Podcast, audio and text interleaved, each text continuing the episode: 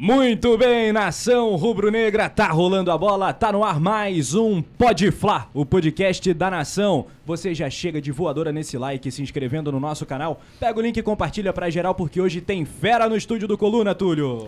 Isso aí, hoje a gente tá recebendo aqui Ricardo Hinrichsen, ele que né, vai, ele vai contar aqui pra gente, já teve uma passagem pelo Flamengo no marketing do clube, tem diversas histórias aí importantes de um outro momento do Flamengo e agora também, vamos dizer assim, a gente pode dizer que é um dos protagonistas de novos personagens políticos que vem surgindo no clube aí, que a gente vai também debater bastante. E o Ricardo foi candidato à presidência do Flamengo. É candidato. Candidato, Candidato. candidato. É a chapa branca Flamengo Sem Fronteira, isso na última eleição. O, o Ricardo tem mais de 30 anos de experiência na área do marketing ah, e estratégia. Foi diretor executivo e vice-presidente de marketing do Flamengo, 2006 a 2009.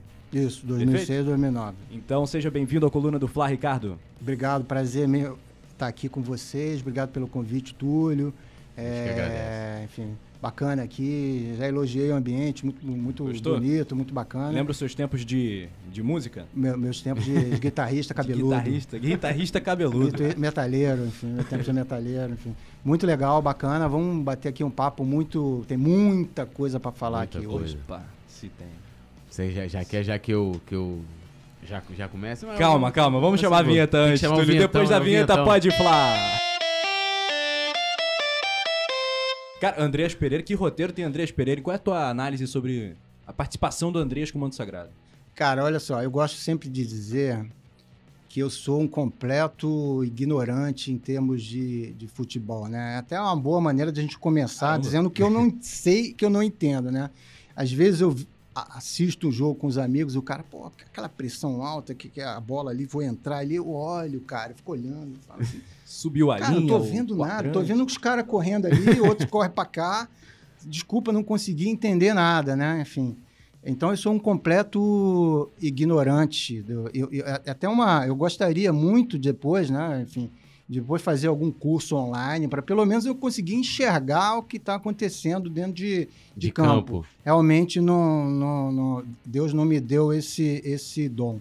Então eu tenho muita dificuldade de, de, de comentar, né? Mas ah, pô, a situação dele é difícil, né, cara? Porque você falha num jogo daquele tamanho, Imperdoável, né? é, não, não- não tem, não tem volta, né? É muito complicado, uma pena. Mas o marketing dele é muito bom, Zé. Você pode falar, porque o cara, Exato. o cara falhou, a, a maior falha da história. e olha só, não vou nem dizer da história do Flamengo, não. Talvez da Libertadores. Eu não lembro de um lance, você falar assim, ah, numa final, uma lambança daquela. Talvez a gente possa lembrar da Liga dos Campeões, né? Teve do Liverpool, aquele goleiro do Liverpool. É, Carius, né? Caio, isso aí, que caiu de desgraça lá.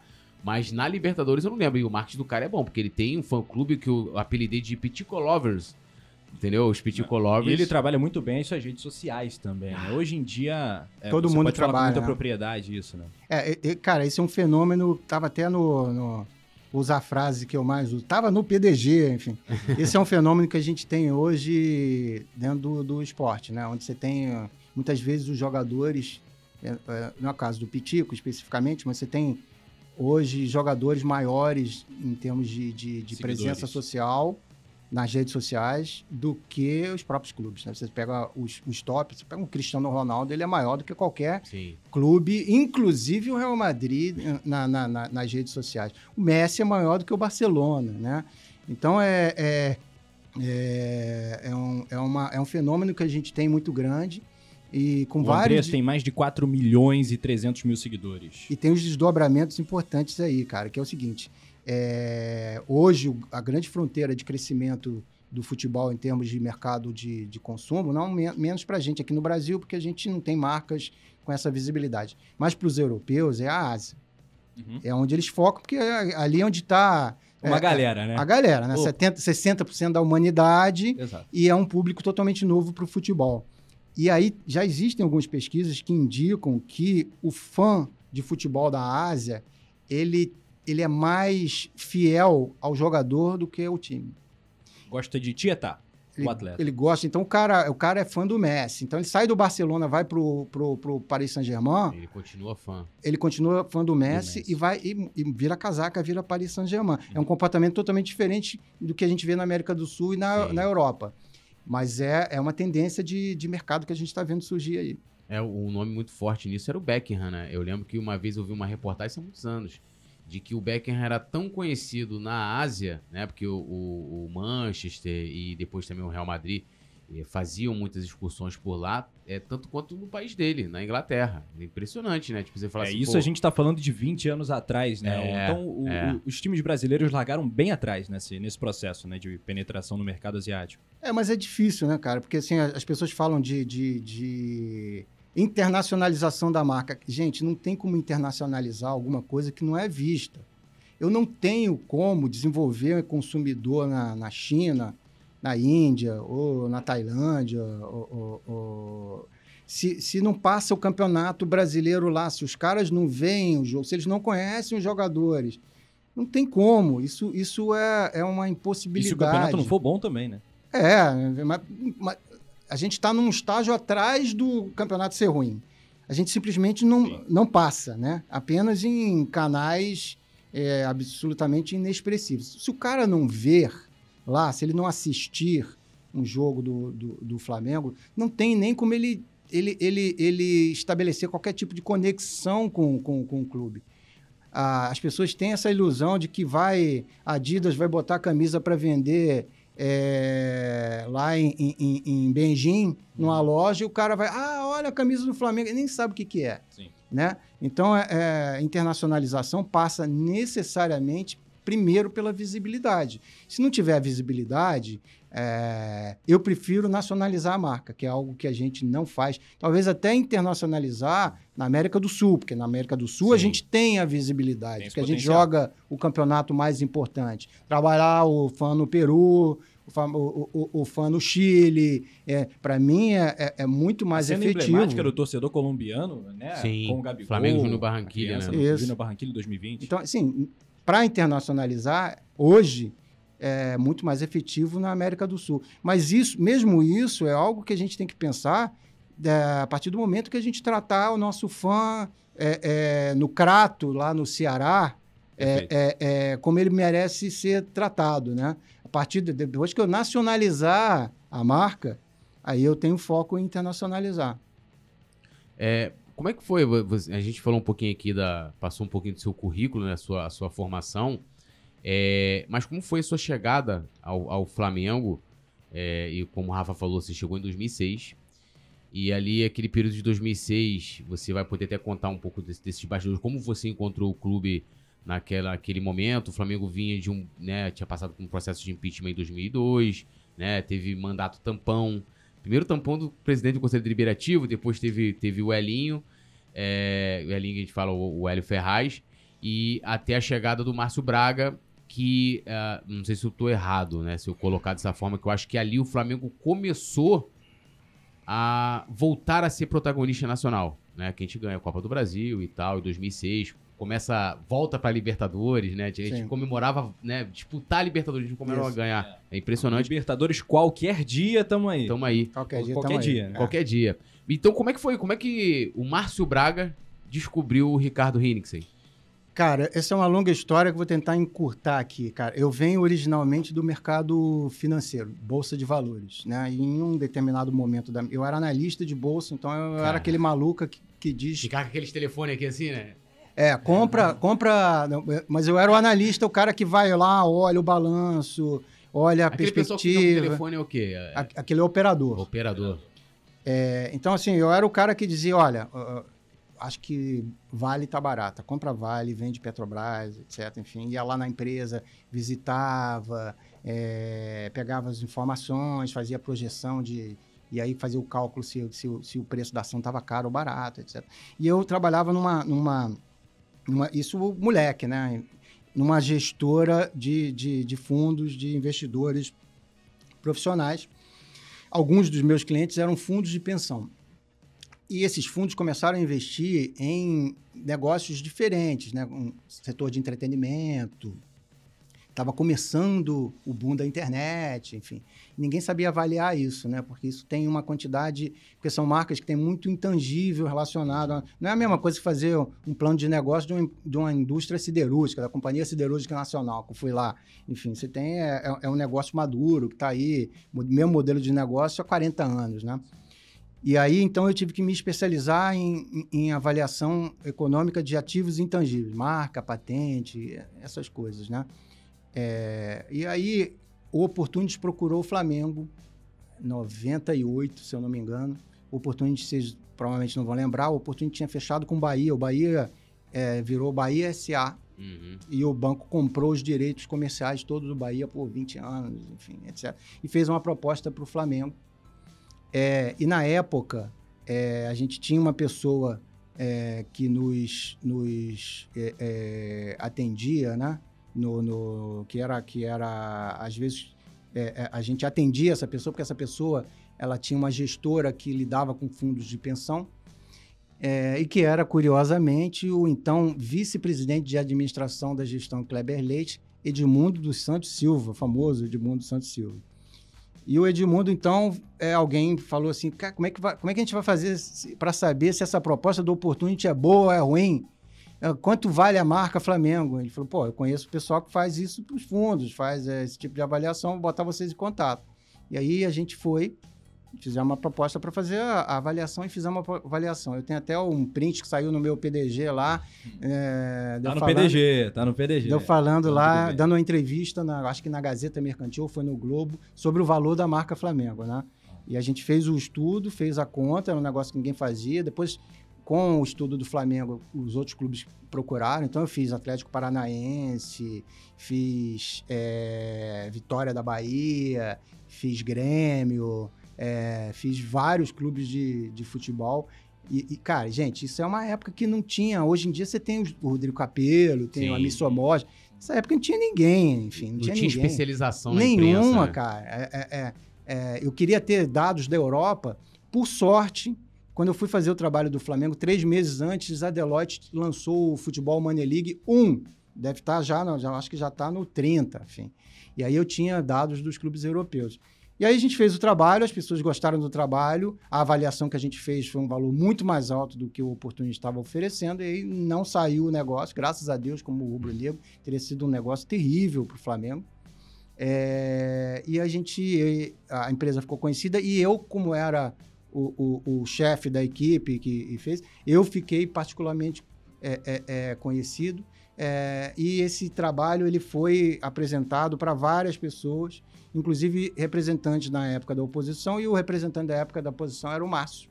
E aí ele me conheceu, gostou muito do trabalho, manteve contato é, durante o tempo, etc. E quando ele então é, é, assumiu a presidência do, do Flamengo, ele me convidou para ajudar, primeiro como, como voluntário, depois ele queria que eu, que eu ficasse em tempo integral, e aí eu virei diretor executivo de marketing no clube. Então foi assim, é, uma forma bem improvável, né? Do mercado financeiro para o marketing esportivo. E o que era o marketing do Flamengo em 2005? Aí? Cara, a gente era. O departamento era um departamento com, sei lá, 10 pessoas. É, incluindo eu e a secretária. Então éramos. Era, era tudo mato. Era, tudo, era, um, era um departamento com, com pouca gente, uma, muita gente jovem, nova. É, muita gente talentosa, eu vejo pela. pela as pessoas estão hoje, é, que passaram por lá, estão muito bem sucedidas, quase todas elas, algumas é, famosas até, né? Você tem o Rafael Cota, é, que foi meu estagiário lá. Você tem o Gabriel Skinner, do futebol, que começou como, como assistente do, do Luiz Fernando Pose, que era o gerente de, de patrocínio, que hoje é diretor da Dentsu no, no Brasil, uma das maiores agências de, de marketing do, do mundo. Você tinha a Leila Monteiro, que, que depois foi, até pouco tempo atrás, ela era gerente de marketing do Fluminense. Você é, tinha a Thalita Chalub, que hoje é, tem a sua própria empresa de Pode licenciamento. É, foi minha, minha funcionária lá também. Então, tinha uma galera boa pra caramba, né? É, o pessoal, o Fernando Mora, uma turma é, é, que era uma turma muito jovem, é, pequena, a gente, todo, a gente tinha que cobrar o córnea, cada um tinha que cobrar o córnea e correr para a área para cabecear. É, mas a gente, a estrutura era, era essa mesmo, enfim. Acho, acho que, eu não sei como é exatamente, detalhadamente, a estrutura do marketing no Flamengo hoje, mas eu tenho a impressão que hoje tem mais gente fazendo rede social no clube do que a gente tinha em todo o departamento de marketing. Então, te respondendo, era uma, uma era uma, uma estrutura bem enxuta, bem, bem pequena, e a gente tinha que fazer absolutamente tudo. É, a gente apanhou bastante, eu apanhei muito no primeiro ano, especialmente, porque eu estava vindo do mercado financeiro e estava vindo da iniciativa privada, vamos dizer assim, a lógica dentro do clube de futebol é completamente diferente. Então, até aprender a como fazer as coisas andar, eu levei pelo menos um ano. Então, o primeiro ano foi bem, bem ruim, mas graças a Deus foi melhorando e o último ano acho que foi excepcional. É, é, contar algumas coisas aqui que às vezes as pessoas não, sa não saibam, mas o, o, Ricardo participou da criação da Flá TV, que era a TV Flá, né? É, queria que você contasse esse bastidor, né? O, a, a Flá TV ou a TV Flá na época foi o primeiro canal né, de clubes do Brasil. Foi. Né? Tem é, várias que você histórias essa, essa, essa, história aí, o lançamento, como é que foi Sim. tudo isso? Cara, a gente é, a gente criou a, a, a TV Flá com já com o espírito de mostrar os bastidores. Hoje, hoje isso é uma, uma bobagem, né? Porque as pessoas falam, pô, mas uma TV que mostra... Cara, mas a gente... Isso aí foi 2006. E... Acho que foi 7, se eu não me engano. É. é... Pô, nessa, nessa época, isso, esse era um conceito totalmente diferente. Nunca ninguém tinha feito. Tanto que eu tinha um amigo que era representante do Milan, comercial do Milan no Brasil, e ele me pediu a licença para mandar o, o, o, o modelo para o pessoal do marketing do Milan como sugestão, porque lá eles não tinham isso, né? Pra você ver como é que era um negócio não. diferente, né? É... a ideia já era pensando em YouTube ou algo assim para o clube mesmo? Era, pra, era, era YouTube, né? Na verdade, é, a gente tinha fechado uma parceria, a gente virou o primeiro canal oficial de clube de futebol no YouTube na América Latina, com direito ao diretor é, o country manager do YouTube no Brasil, ou na época acho que foi até do Google mesmo, é, tá presente na apresentação aqui, né? Que é outra história sensacional. Eu queria fazer um Orkut do Flamengo. O pessoal mais novo não sabe o que é Orkut. Mas eu, eu, eu frequentava muito Orkut, interagia com as pessoas, contratei gente do departamento de marketing no, no Orkut, né? Inclusive. Hum. É... E aí resolvi que ia fazer um Orkut licenciado do Brasil pedi a um amigo comum, fui lá no Google em São Paulo, é, que era o dono, né? É, acho que era o Google, era o Google em São Paulo. Foi...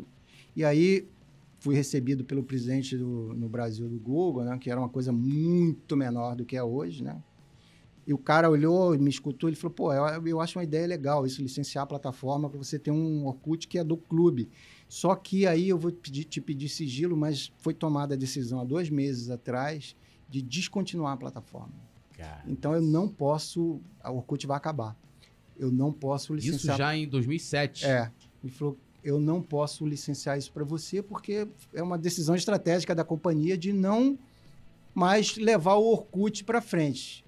Eu não entendo até hoje porquê, mas era a decisão deles, né? É, mas na época o Orkut ainda, né? Ainda porque era muito. A galera entender, tipo, a galera do Facebook era como se fosse o Facebook e o Brasil era um, um né, é, era quem agregava mais usuários, né, da, da, da, da, plataforma. Em 2007 a gente pode colocar que ainda muito era, grande, auge, muito grande, muito e, grande, né? E... A, a, única é isso mesmo. A única coisa que eu, que eu diria é o seguinte, para a gente não confundir com o que é uma rede social hoje, a abrangência era bem menor. Era import... O Brasil era importante, mas as redes sociais como um todo ainda eram plataformas. Sim, universo Pô, na menor. época no universo muito menor.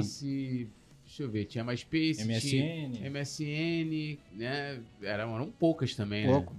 E o Orkut era um negócio famoso, tem a famosa. Flá oficial. O, é, é, o famoso. Tinha o Flá oficial, tem o famoso case lá do do Ronaldinho Gaúcho no Sambola, é, até hoje é, é, é as comunidades. É.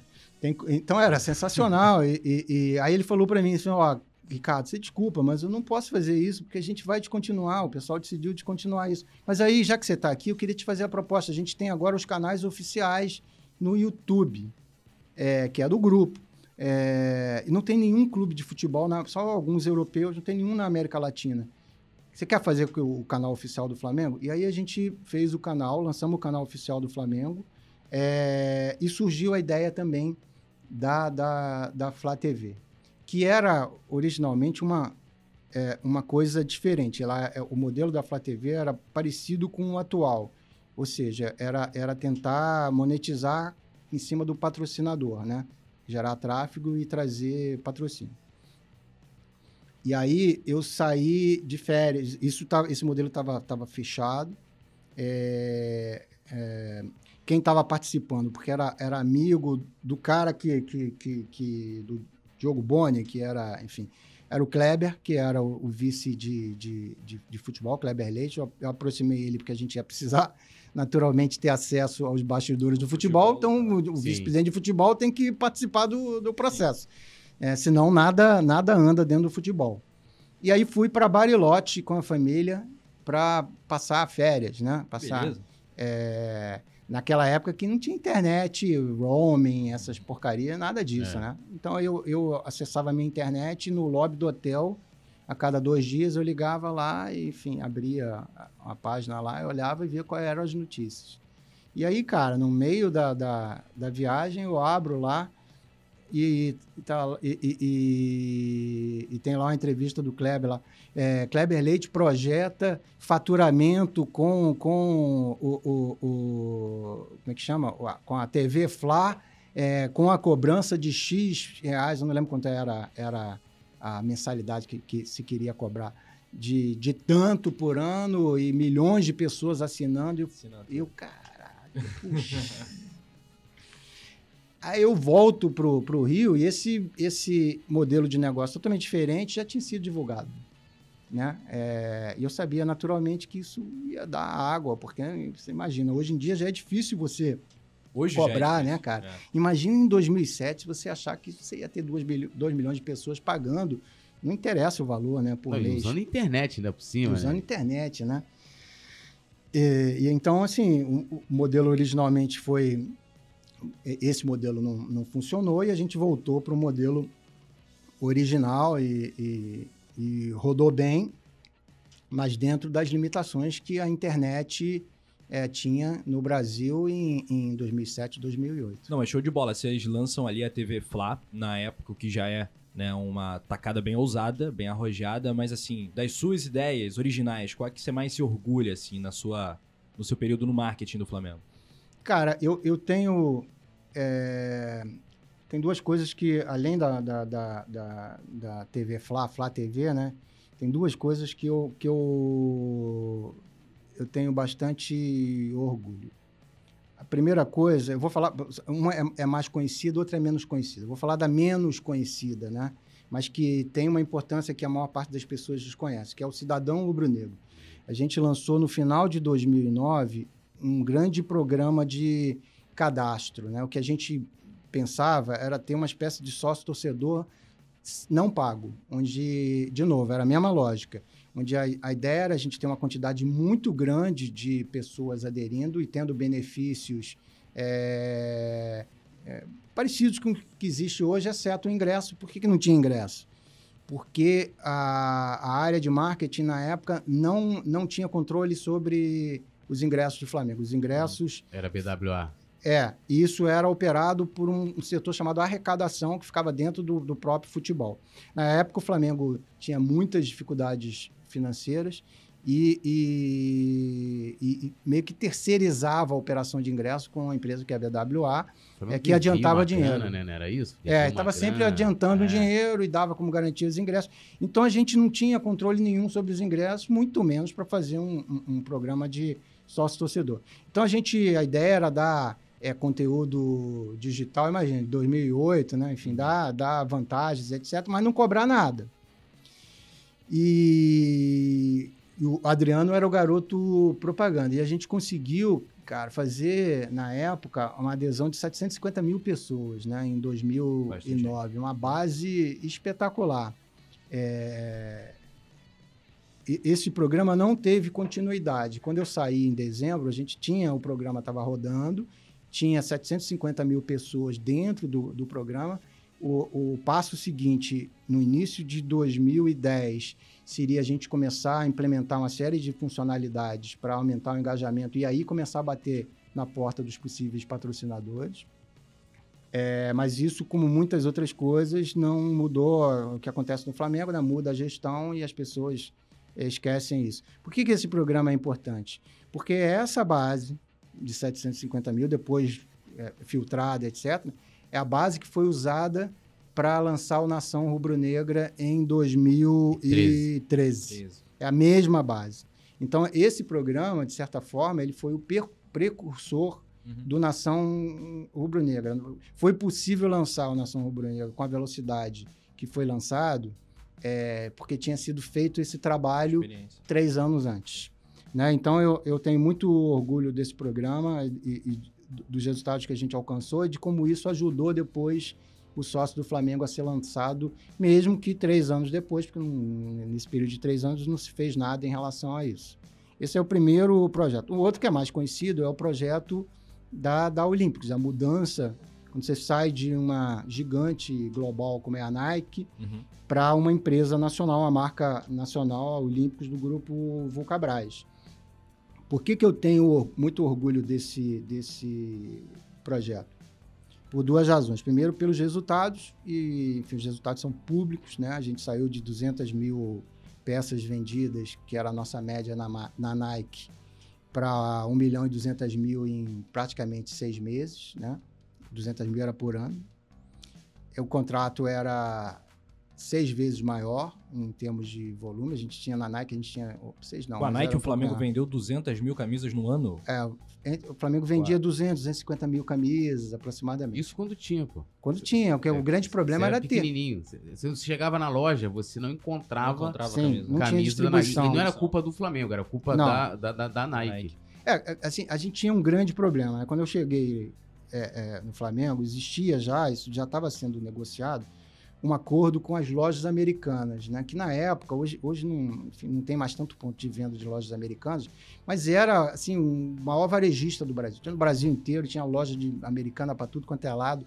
E a gente o nosso tinha, Walmart. Né? É, a gente tinha negociado um corner do Flamengo, né? Em que as lojas americanas iam montar o corner, fazer toda a promoção no ponto de venda, etc. Ia ter produtos do clube, a gente ia vender naturalmente como em qualquer operação comercial do clube, o carro-chefe é sempre a camisa. Aqui, é, no Paris Saint-Germain, no Bayern de Munique, no Barcelona, em qualquer lugar, a camisa é o, é o, é o carro-chefe principal. Se não tiver a camisa, você não Sim. tem a operação de pé. E a gente, isso foi negociado, estava tu, tudo fechado, e quando a gente então foi é, a, a, alinhavar com a Nike, a gente recebeu a, a, a informação de que ela, a Nike não ia eh, fornecer material e camisa, porque esse tipo de ponto de venda ele não estava de acordo com a, a, a linha deles. A, a linha que a Nike adota para distribuição dos seus produtos. Porque era um ponto de venda muito popular. E isso poderia ferir Entendi. o posicionamento da Nike como marca premium. Pô, mas Caramba. vou fazer aqui uma observação aqui. Você, Você vai fazer a observação que eu fiz na, na época. Mas Você tem a Nike. A Nike, né, não só o Flamengo, mas o Corinthians, duas equipes super Sim, populares. Populares, exato. Né? É, outros clubes no mundo também que são, né, você pega, por exemplo, o Barcelona, é uma marca global, né, uma marca global. Então que você entende, pô, a gente tava falando aqui de Ásia, você tem que ter camisa do Barcelona na Ásia. Você tem que ter camisa do Barcelona no Brasil. Como que eles, patro... eles vão lá, patrocinam o maior clube, fornecem material pro clube mais popular do Brasil, como você falou, lá em Crato, você tem torcedor do Flamengo, e não pensam em, em ter uma distribuição popular. Na época pra... tinha umas Flaboutiques ainda. É... Tinha, tinha Flaboutique. Mas o nome já é, né? Só... Flaboutique. É, é, é, boutique, né? Cara, é, essa foi exatamente essa observação que eu fiz pro, pro lá, não me lembro com quem foi, foi um executivo da Nike lá em, em nós fomos lá em São Paulo em, em é, onde é que é? É ali em Alphaville, acho, que é na Nike, era longe pra caramba. Prêmio foi... só podia ser Alphaville. É, é. A gente foi lá e eu falei assim, mas meu amigo, se desculpa, eu acho então que vocês escolheram o parceiro errado. Vocês deviam ter escolhido São Paulo, alguma coisa assim. Para você fecha com o Flamengo e você, você não quer botar o teu produto é, no varejo popular, você, tá, você, não está atendendo o, o, o, o, Você vai vender. É, só que eu era pato novo, tinha acabado de chegar, não tinha entendido ainda qual era a lógica do, do, do contrato que é a lógica do contrato da Nike, que é a lógica do contrato da Adidas, que é a lógica do contrato da Puma, ou de qualquer uma dessas marcas. Eu ainda não entendia que, na verdade, esses contratos para os fornecedores aqui no, na, na, no, no, na América do Sul, que é a periferia do mercado é, global de futebol, para eles é muito mais uma ação de posicionamento de marca do que propriamente uma operação comercial. Mas, mas isso é até hoje? Ou... Até hoje, isso não mudou, continua então, sendo. Assim, só para eu entender, então, então, tipo assim, a, a marca como a Nike, tanto que hoje, você anda nas ruas, eu tava comentando isso outro dia com, com um amigo da menteada, que eu falei assim, cara, você quase não vê mais pessoas com a Nike. Né? Parece que a Nike virou uma Antigamente era muito mais comum, pelo lá em São Gonçalo, então na pirataria rolava muito. Mas você vê hoje muito Adidas, não sei se é porque é patrocinador do Flamengo. Mas até hoje, então, uma marca global como a Nike, que patrocina né, é, o Corinthians, que é o segundo clube mais popular do Brasil, ainda tem esse. Ou seja, o objetivo deles não é vender camisa, não, não é chegar no. É, é que você falou, é uma marca premium. não, Nike aqui assim, você precisa entender o seguinte: um contrato de. Quando você faz um clube de futebol, faz um contrato com um fornecedor Adidas ou Nike, uhum. etc. Esse contrato, na verdade, é um dois em um. Ele é um contrato de patrocínio. É, um, é, mais um patrocinador na camisa. Você está aí com a Adidas, é um contrato de patrocínio, ela tem a visibilidade de um patrocinador.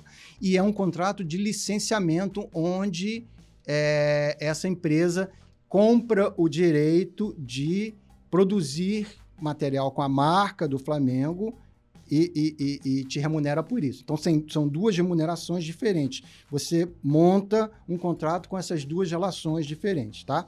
É, Para o clube, o mais importante, em tese, é a parte do licenciamento, porque não existe nenhum produto licenciado de clube que se iguale ao, em termos de potencial de receita à venda da, da camisa e do material oficial. Mas para o patrocinador, é, para esse patrocinador, patrocinador internacional, é, isso não é prioridade. A prioridade da, da, Nike, da Adidas aqui, não é fabricar produto aqui e vender um milhão, dois milhões, três milhões de camisas no, no, no, no, Brasil. E olha que melhorou isso, porque o mercado cresceu. Hoje, os volumes vendidos são maiores do que naquela época.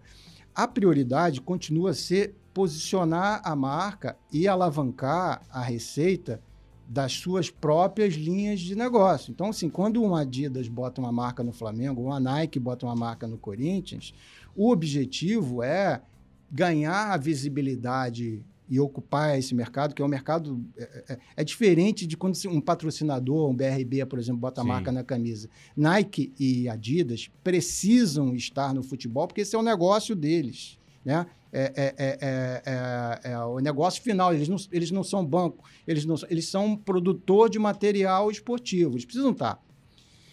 E aí o objetivo é alavancar a visibilidade, usar a visibilidade desses dois exemplos, do Flamengo e do uhum. Corinthians, para vender mais tênis da Nike, ah. para vender mais calça da Nike. Sim produtos onde esses dois clubes não recebem nada. Esse aqui é o grande uhum. problema, né? Porque você vai aumentar a, então ele a usa venda. o clube como vitrine. Exatamente. Para eles é um contrato de marketing. Então quando eu e, e, e esse case que eu estou falando aí da questão da loja de americanos mostra isso de maneira muito clara. Se o objetivo fosse aumentar a venda, o cara ia dizer, poxa, mas que ideia genial. Não, você Vamos entregou vender. de bandeja para ele, Pô, aqui, ó, Maravilha. Mas o objetivo dele não é esse. O objetivo dele. Por que, que ele não topou? Porque isso, do ponto de vista de marketing, de branding para ele, ia ser muito ruim, porque ia prejudicar o posicionamento dele como marca premium. E ele não estava ali muito preocupado com o volume de venda. O objetivo dele na relação com o Flamengo era posicionamento de, de marketing é diferente de comercial, são duas coisas E o povo diferentes. sempre, né? É, o povo sempre se lasca no fim do dia, então, né? foi isso que aconteceu. Camisa, é, é, e é, isso é um, uma boa introdução para a história da, da Olympics, porque quando chega a Olympics, a, o que, por que a Olympics é totalmente diferente foi totalmente diferente? Porque a Olympics era uma marca de, um, de uma, um, uma empresa brasileira, o Grupo Vocabás, enorme, Sim. Naquela época já faturava bilhões já de reais. Reebok também, já dentro do. Reebok era né? licenciada, né? enfim. Então, assim, não era uma empresa pequena, não, não, era uma empresa comparável a um grupo mundial como a Nike. Mas no Brasil, eu me lembro sempre das palavras do Pedro Grendene, né? Eles uhum. são donos da Grendene. Pedro Grendene, quando a gente fechou o contrato, é, num, num, a gente fez um, um, um, almoço que estava eu e o presidente Márcio Braga, em que ele virou para pro Márcio e falou assim: presidente, eu queria dizer finalmente para o senhor o seguinte. É, ah, eu não consigo competir com a Nike na Europa, na Ásia, nos Estados Unidos, é, porque eu sou uma. Eu vendo muito para a China, muito, pra, mas eu não tenho lá relevância como marca. Mas eu queria dizer para o senhor o seguinte: aqui no Brasil, eles não ganham de mim. Aqui eu faço melhor que eles. E é aqui que está o seu torcedor, o seu cliente. E, de fato, é, a lógica, e por isso funcionou tão bem, a gente, pela primeira vez, infelizmente, primeira e única vez, a gente teve um fornecedor de, ma de material do Flamengo que tinha o mesmo objetivo do clube: vender o máximo possível. O marketing era uma coisa acessória. Era importante para a marca Olímpico estar associada ao Flamengo? Era. Mas os caras precisavam vender para poder pagar o contrato. Então, assim, a gente tinha é, é, camisa do Flamengo vendendo na de Santini, que é, é sapataria. É. Eles pegaram. Calçados. Eles pegaram a rede de distribuição da marca Olímpicos, a, a Olímpicos na época, tinha, chegou a ter 60, 70, quase 70% do mercado brasileiro de tênis. A gente não tem muito essa noção, porque o tênis olímpico é mais popular. Sim. Mas é, em termos de volume, a cada 10 tênis, 6 eram vendidos. 10 tênis vendidos no Brasil, 6 eram olímpicos. E aí o que, que eles fizeram? Eles pegaram é, é, a rede de distribuição desses 60% dos, de, de tênis no Brasil e meteram um Flamengo vendendo.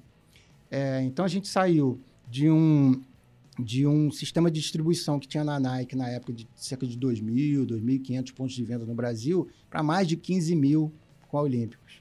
Aí fica fácil entender por que, que você sai de 250 mil peças para 1 milhão e 200 em seis meses. Claro, ajudou o Flamengo a ser campeão brasileiro depois de, enfim, isso potencializou ainda mais. Mas passou a ter produto para vender no Brasil inteiro e, e sem faltar. E com uma outra, outro detalhe é, com a, a, uma velocidade de desenvolvimento de novos produtos enorme.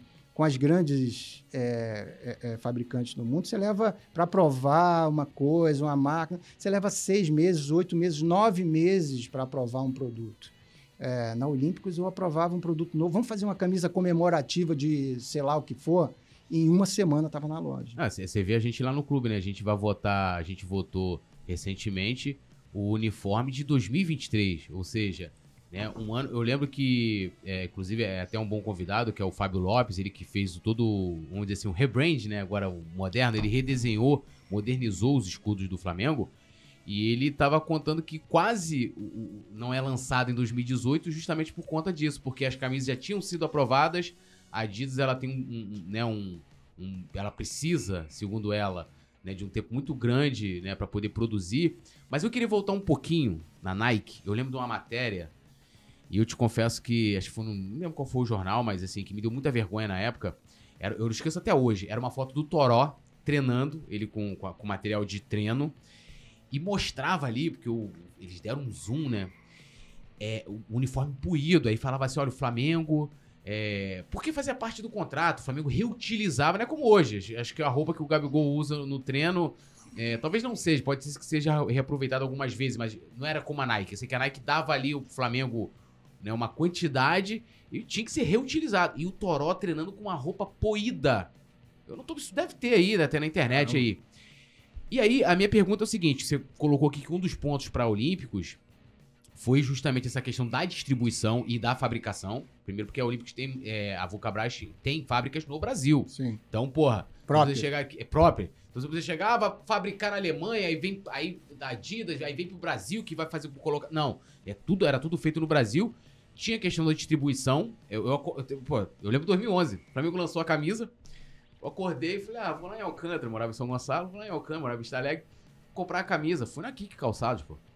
A, a Nike e mais, camisa em conta, né? Porque a Nike era 200 e pouco reais na época que o salário mínimo era 100. A, a, a camisa da Nike era quase o dobro. Mas é, eu queria que você falasse um pouco dos bastidores ali da, da, da Nike na questão de distribuição, não só para o consumo do torcedor, mas também para o elenco profissional. E aquela aquele lance de 2008, tem a foto icônica, aquela foto é histórica, você tá ali com a camisa que era o modelo de 2008, os três, três interrogações? Três interrogações, se contar um os clássico. bastidores daquele contrato, né? Porque o Flamengo acabou. é, Você lançou antes, aí tinha aquele lance da- da- das três interrogações e não pôde usar. Como é que ficou todo esse, esse embrólio? Se teve também, além de tudo que você já falou, mais descontentamentos com relação à Nike.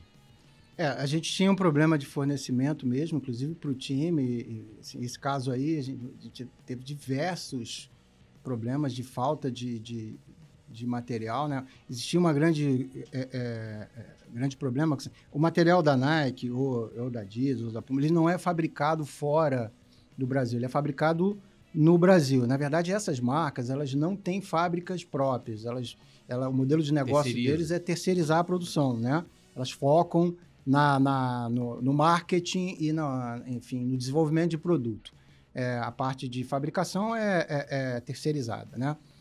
É, e aí, o problema é que, assim, é- é, o fabricante aqui, ele tinha que fabricar Flamengo, tinha que fabricar outras coisas, todo, todo o restante da linha da, da, da, da, da- da Nike e, é, de futebol e não relacionado a futebol também era fabricado aqui, então você não tinha nenhuma prioridade, você era encaixado ali num- numa, numa uma quantidade pequena dentro de uma das fábricas, etc.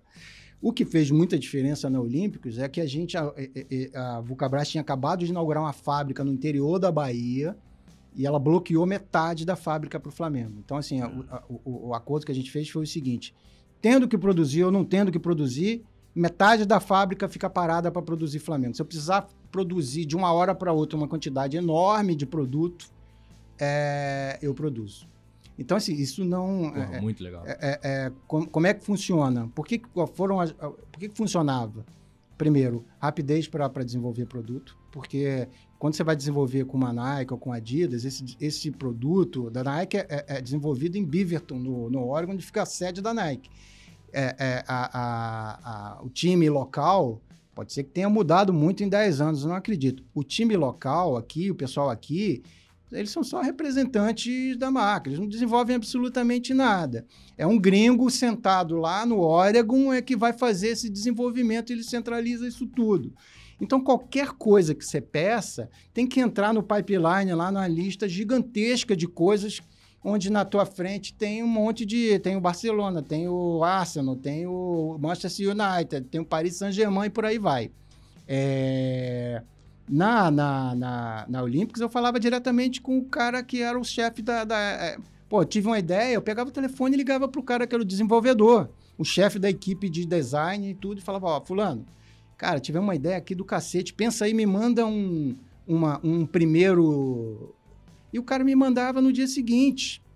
Então, a, a história de que isso fica pronto em uma semana, ficava na- chegava na loja em uma semana. No processo, inclusive, judicial, porque esse troço foi para um, um tribunal de arbitral, né? Em São Paulo, né? Eu fui, eu fui depor no, no, no processo entre a, entre a Nike e o Flamengo. Tem uma, uma passagem, inclusive, engraçada. A gente chamou o cara que era o gerente de marketing do São Paulo Futebol Clube, porque a, Olimp, a, a, a, Vulcabras era, era licenciada no Brasil da marca Reebok, que era independente naquela época. E a Reebok era totalmente operacionalizada aqui por eles, né? Então a gente chamou um representante de outro clube para dar o depoimento de como é que era o atendimento deles. E, e- e essa pessoa foi lá corajosamente depor no processo do, do, do Flamengo. E a gente tinha dito que, que o tempo, é, a partir do momento que a gente tinha ideia de um produto novo até chegar na loja era uma semana.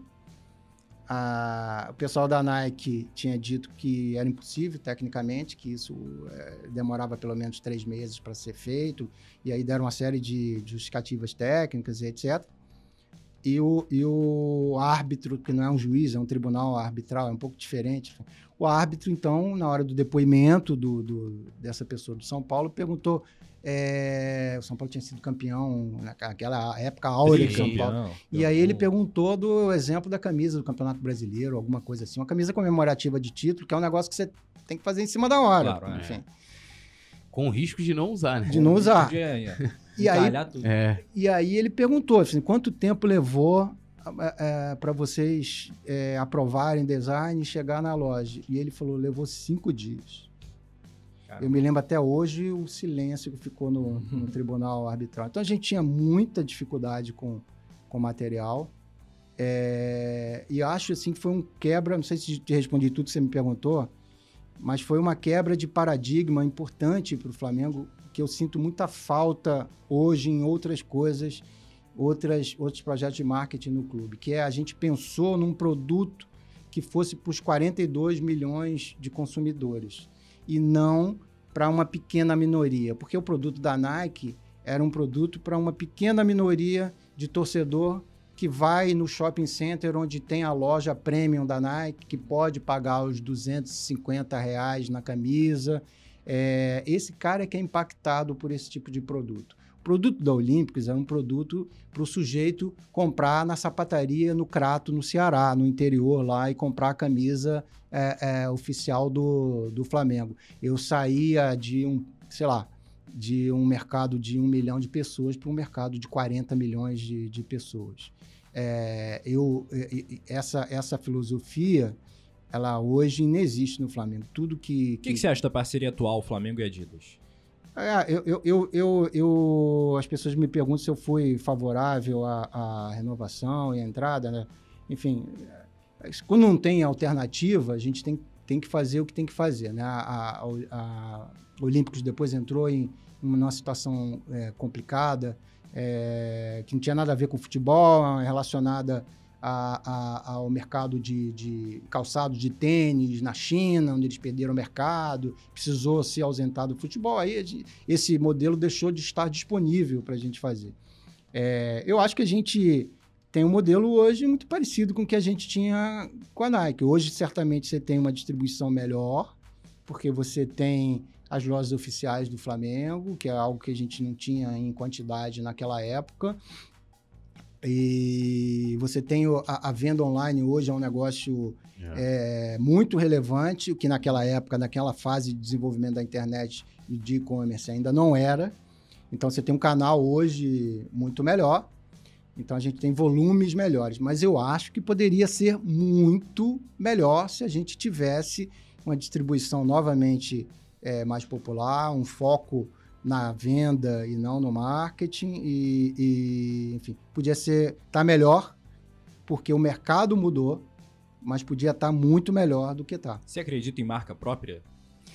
Então, eu, qual o problema da marca? Eu acredito em marca própria é, é, dependendo da situação, né? Então, certamente eu acredito em marca própria para o Ceará, para o Fortaleza, uhum. é, talvez para o Bahia. Porque você. Qual o grande problema da marca própria? Né? A, a, a, fabricação ela pode ser terceirizada. A própria Nike, a própria Adidas terceirizam a fabricação.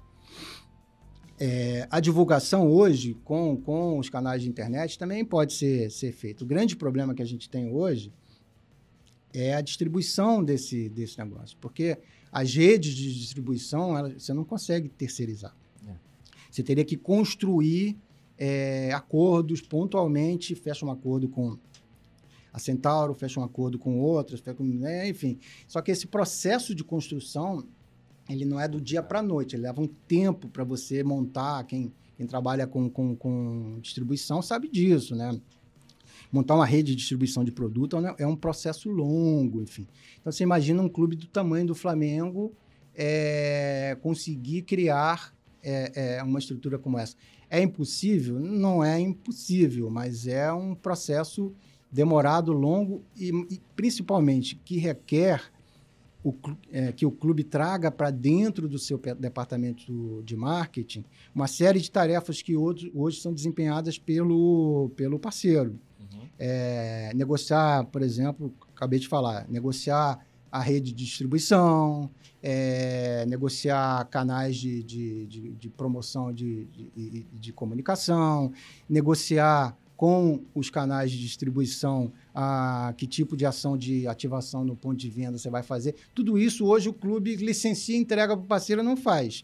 Ele teria que mudar a maneira de trabalhar e trazer isso para dentro do clube, que significa fazer um investimento, trazer gente sênior para fazer, porque senão vai dar problema é, é um investimento que você faz para ganhar mais no futuro. E hoje a gente não tem essa mentalidade no, no, no Flamengo, é, na verdade não tem no futebol brasileiro, né, de investir nos seus departamentos de marketing. É, eu queria voltar lá na- no embrólio Nike e, e Olímpicos, porque a gente teve A gente tem várias polêmicas ainda, Túlio. Sim. Olha a hora, É, parceiro. é, não, é, é porque teve aquele. O, o que, que pegou ali na questão do contrato? Porque pra você tomar a coragem primeiro de, tipo assim, vou anunciar aqui, tanto que tem aquela questão da foto que a gente tava falando.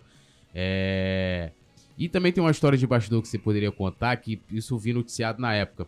Que quando a, a Nike lança a última camisa, que ela acabou virando icônica, né? Hoje ela é muito lembrada até do X, apesar de que do X a gente acabou conquistando com a Olímpicos.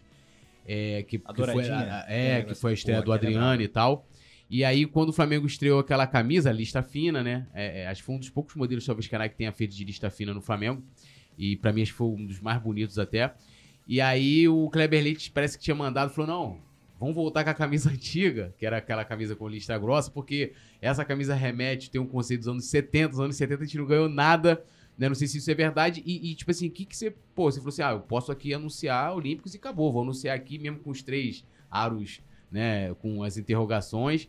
E o que, que pegou que vocês acabaram sendo obrigados de novo a ter que usar Nike até o final do contrato? É, a gente decidiu fazer, a, a- a- anunciar, fechar o contrato e anunciar o contrato para forçar exatamente é, algum tipo de acordo. Porque antes a gente, nós estivemos em São Paulo, é, procuramos a Nike, é, perguntando é, quanto a Nike gostaria que a gente pagasse de multa para adiantar o fim do contrato em um ano. E eles não aceitaram.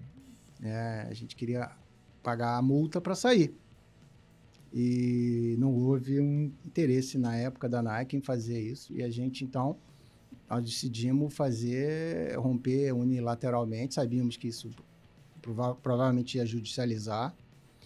É, e que a gente ia ter aí esse, esse problema. Por que que...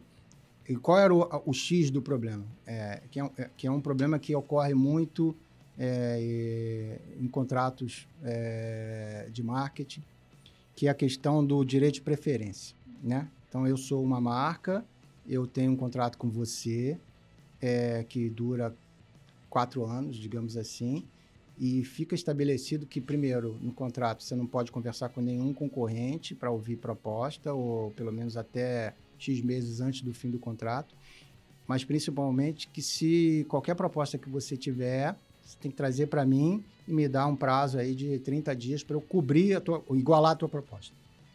Se eu igualar a tua proposta, é, você é obrigado a recusar a proposta do, do terceiro. Qual o efeito prático disso? O Flamengo tinha isso com a Nike, tinha isso com a Petrobras também, que era o patrocinador da, da época. Qual o efeito prático disso do ponto de vista do clube, né? É, ninguém te faz proposta. Assim, porque é, é, ninguém quer fazer papel de escada para você aumentar sim, o, o é valor e depois chegar para o cara e falar, ó, desculpa, aquela proposta que você fez não vai rolar porque os caras igualaram. Então ninguém quer se expor a Sim. fazer isso. Então é, eu particularmente sou francamente contra ao direito de, de preferência, exatamente porque o direito de preferência espanta completamente qualquer é, concorrente É que queira participar do, do, do processo. Né? Eu acho isso lesivo a- a- ao clube e é um grande problema. Mas a gente tinha. Então, é, a estratégia foi apresentar o, o contrato, eles entraram na justiça, é, o, o contrato tinha um instrumento de arbitragem, não é uma não é justiça comum, é uma Uhum. arbitragem. Vale a pena a gente é, aprofundar isso aqui, porque é um A tempo. arbitragem é tempo. sempre ruim. É, Se for paulista, então, brincadeira. brincadeira. que aí os caras É pegam paulista. três árbitros que não são juízes, é, e esses árbitros, que são pessoas é, com destaque profissional, etc e tal, eles então ouvem as duas partes e tomam uma decisão. É, então eles, eles chamaram a arbitragem e o contrato voltou a valer enquanto a arbitragem estava rodando. É, e a gente, então, o que a gente fez foi a gente criou uma espécie de caderno de encargos com detalhando todas as condições. É, não pode faltar material é, por mais de 24 horas, senão o contrato está rescindido. A gente, com todos os problemas que a gente tinha, a gente colocou no papel e colocou gatilhos de, de é, rescisão unilateral. É, para quem quisesse eh, vir. E aí, eventualmente, eles, eu acho que chegaram à conclusão de que não valia a pena e de que ia ter problemas. E aí propuseram, então, um acordo onde a gente levaria o contrato, faltava mais, sei lá, oito meses, até o final, é, e depois é, haveria a rescisão é, amigável do contrato quando ele se encerrasse, não ia ser renovado. Muito bem. Túlio, vamos entrar nas polêmicas? Você quer entrar nas polêmicas? Eu quero bastante. Sabe por quê? Eu quero também o like da galera, é muito importante, né, produção? Deixa o seu Leandro like. Martins, manda avisar que é pra deixar o like e se inscrever aqui no Coluna do Fla, o canal do Pode Fla O e da melhor transmissão rubro-negra também, né, melhor Túlio? Ricardo, por que que você quer ser presidente do Flamengo? Ah, rapaz, essa é uma, é uma Na ótima lata. pergunta. Na lata, é, é, eu vou responder a mesma coisa que eu respondi durante a campanha. Quem disse que eu quero ser presidente do Você se Flamengo? candidatou, Ricardo. Isso aí são duas coisas Você foi o diferentes. candidato da chapa branca, Flamengo Sem Fronteira. Eu não tenho nenhum interesse. Se precisar, se for absolutamente essencial, eu seria. Se fosse necessário, me criaria um problema enorme. Primeiro, porque eu não sou rico. Eu preciso trabalhar para pagar minhas contas. né? Ainda tenho filhos pequenos. Tenho um filho de 16, dois de 13 anos para serem acabar de criar. Então, assim, eu, eu não sou, não seria o típico presidente do Flamengo que já tem, já está com a vida resolvida, não, enfim, é, os filhos estão crescidos. Então, para mim, seria um grande problema. É, se fosse necessário, é, a gente seguraria essa como um, como um problema, mas seguraria. Mas nunca teve interesse, eu nu- nunca foi um sonho meu. Tanto que os meus amigos antigos de Flamengo ligaram para mim quando. Que surpresa é essa, rapaz? Como assim? Você, pô, conheço você há 15 anos, você nunca disse que você tinha o objetivo de ser presidente do Flamengo. E aí eu respondi, porque eu nunca tive o objetivo de ser presidente do Flamengo. Nada contra quem tenha, tá? É, isso eu sempre falo. Legítimo. É legítimo e conheço pessoas ótimas que têm esse sonho de um dia ser presidente do Flamengo. É, Túlio conhe- Rodrigues, inclusive. Não, É. eu não. Brincadeira. Tem gente que sonha em pular de paraquedas, Maluco. tem gente que sonha em, em escalar o Monte Everest, enfim. É, eu não vejo nada de errado o cara querer ser presidente do Flamengo. Só não é um objetivo meu, pessoal. Eu tenho outros objetivos, não esse. Então por quê? Porque a gente chegou à conclusão naquele momento, enquanto grupo, que a gente não, nas eleições, a gente não seria representado no que a gente acreditava por nenhum dos candidatos, tá? Do- daqueles que se apresentavam naquele momento. Ninguém iria defender as bandeiras nas quais a gente acredita, que são é, um, basicamente três grandes bandeiras, né? A primeira, a ampliação do quadro social. Essa é a primeira. É, a gente tem um quadro social ampliado que reflita a, a, a, grandeza da nação rubro-negra no quadro associativo do, do Flamengo. Tem o número de sócios do Bayern, do Barcelona, do Ah, cara, podia ter até mais do que isso, mais, né? é, mais é. do que isso. A gente está vivendo um momento onde, em tese, as pessoas podem votar online, onde, em tese, elas podem participar, ter uma vida política, o cara pode ter. A gente já tem a tecnologia para isso, hoje já é possível, é, o desejo político é outra coisa. É para o sujeito participar da vida política do Flamengo morando em Fortaleza. Não há por que não, né? É, então, é- é- a tecnologia já permite isso. Então, esse é o primeiro pilar, vamos dizer Aham. assim, primeira bandeira. E, em especial, é, abrir o clube para o off-Rio, né? para o rubro-negro, que não é aqui do, do, do- do Rio de Janeiro.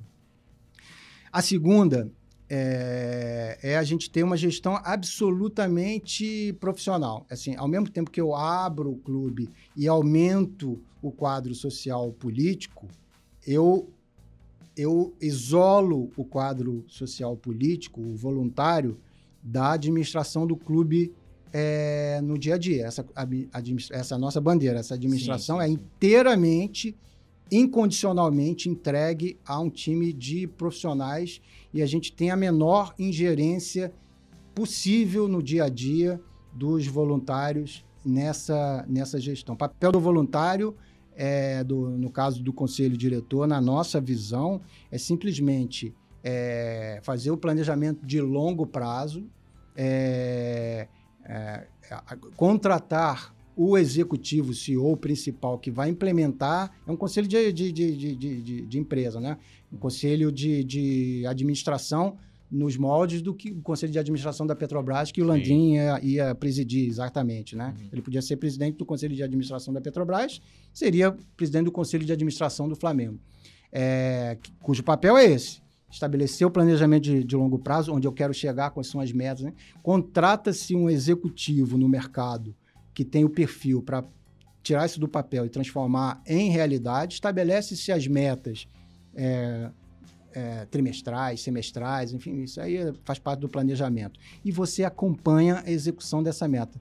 É, Vem cá, amigo, que cada três meses, seis meses, a gente faz uma reunião aqui. Vem cá, a meta esse ano, nesse trimestre, era a gente ter atingido isso e isso. Por que, que não atingiu? E aí, bonitão? É, atingiu, ganha bônus, como é no mundo corporativo. Não atingiu, troca o executivo por outro. Mas nunca meter a mão é, é, na gestão do dia a dia. E aí entra a terceira, terceiro pilar, Terceiro pilar. que é fundamental porque os dois não, o primeiro e o segundo são é, incompatíveis, que é o que a gente chama de uma estrutura de governança. O que é a estrutura de governança?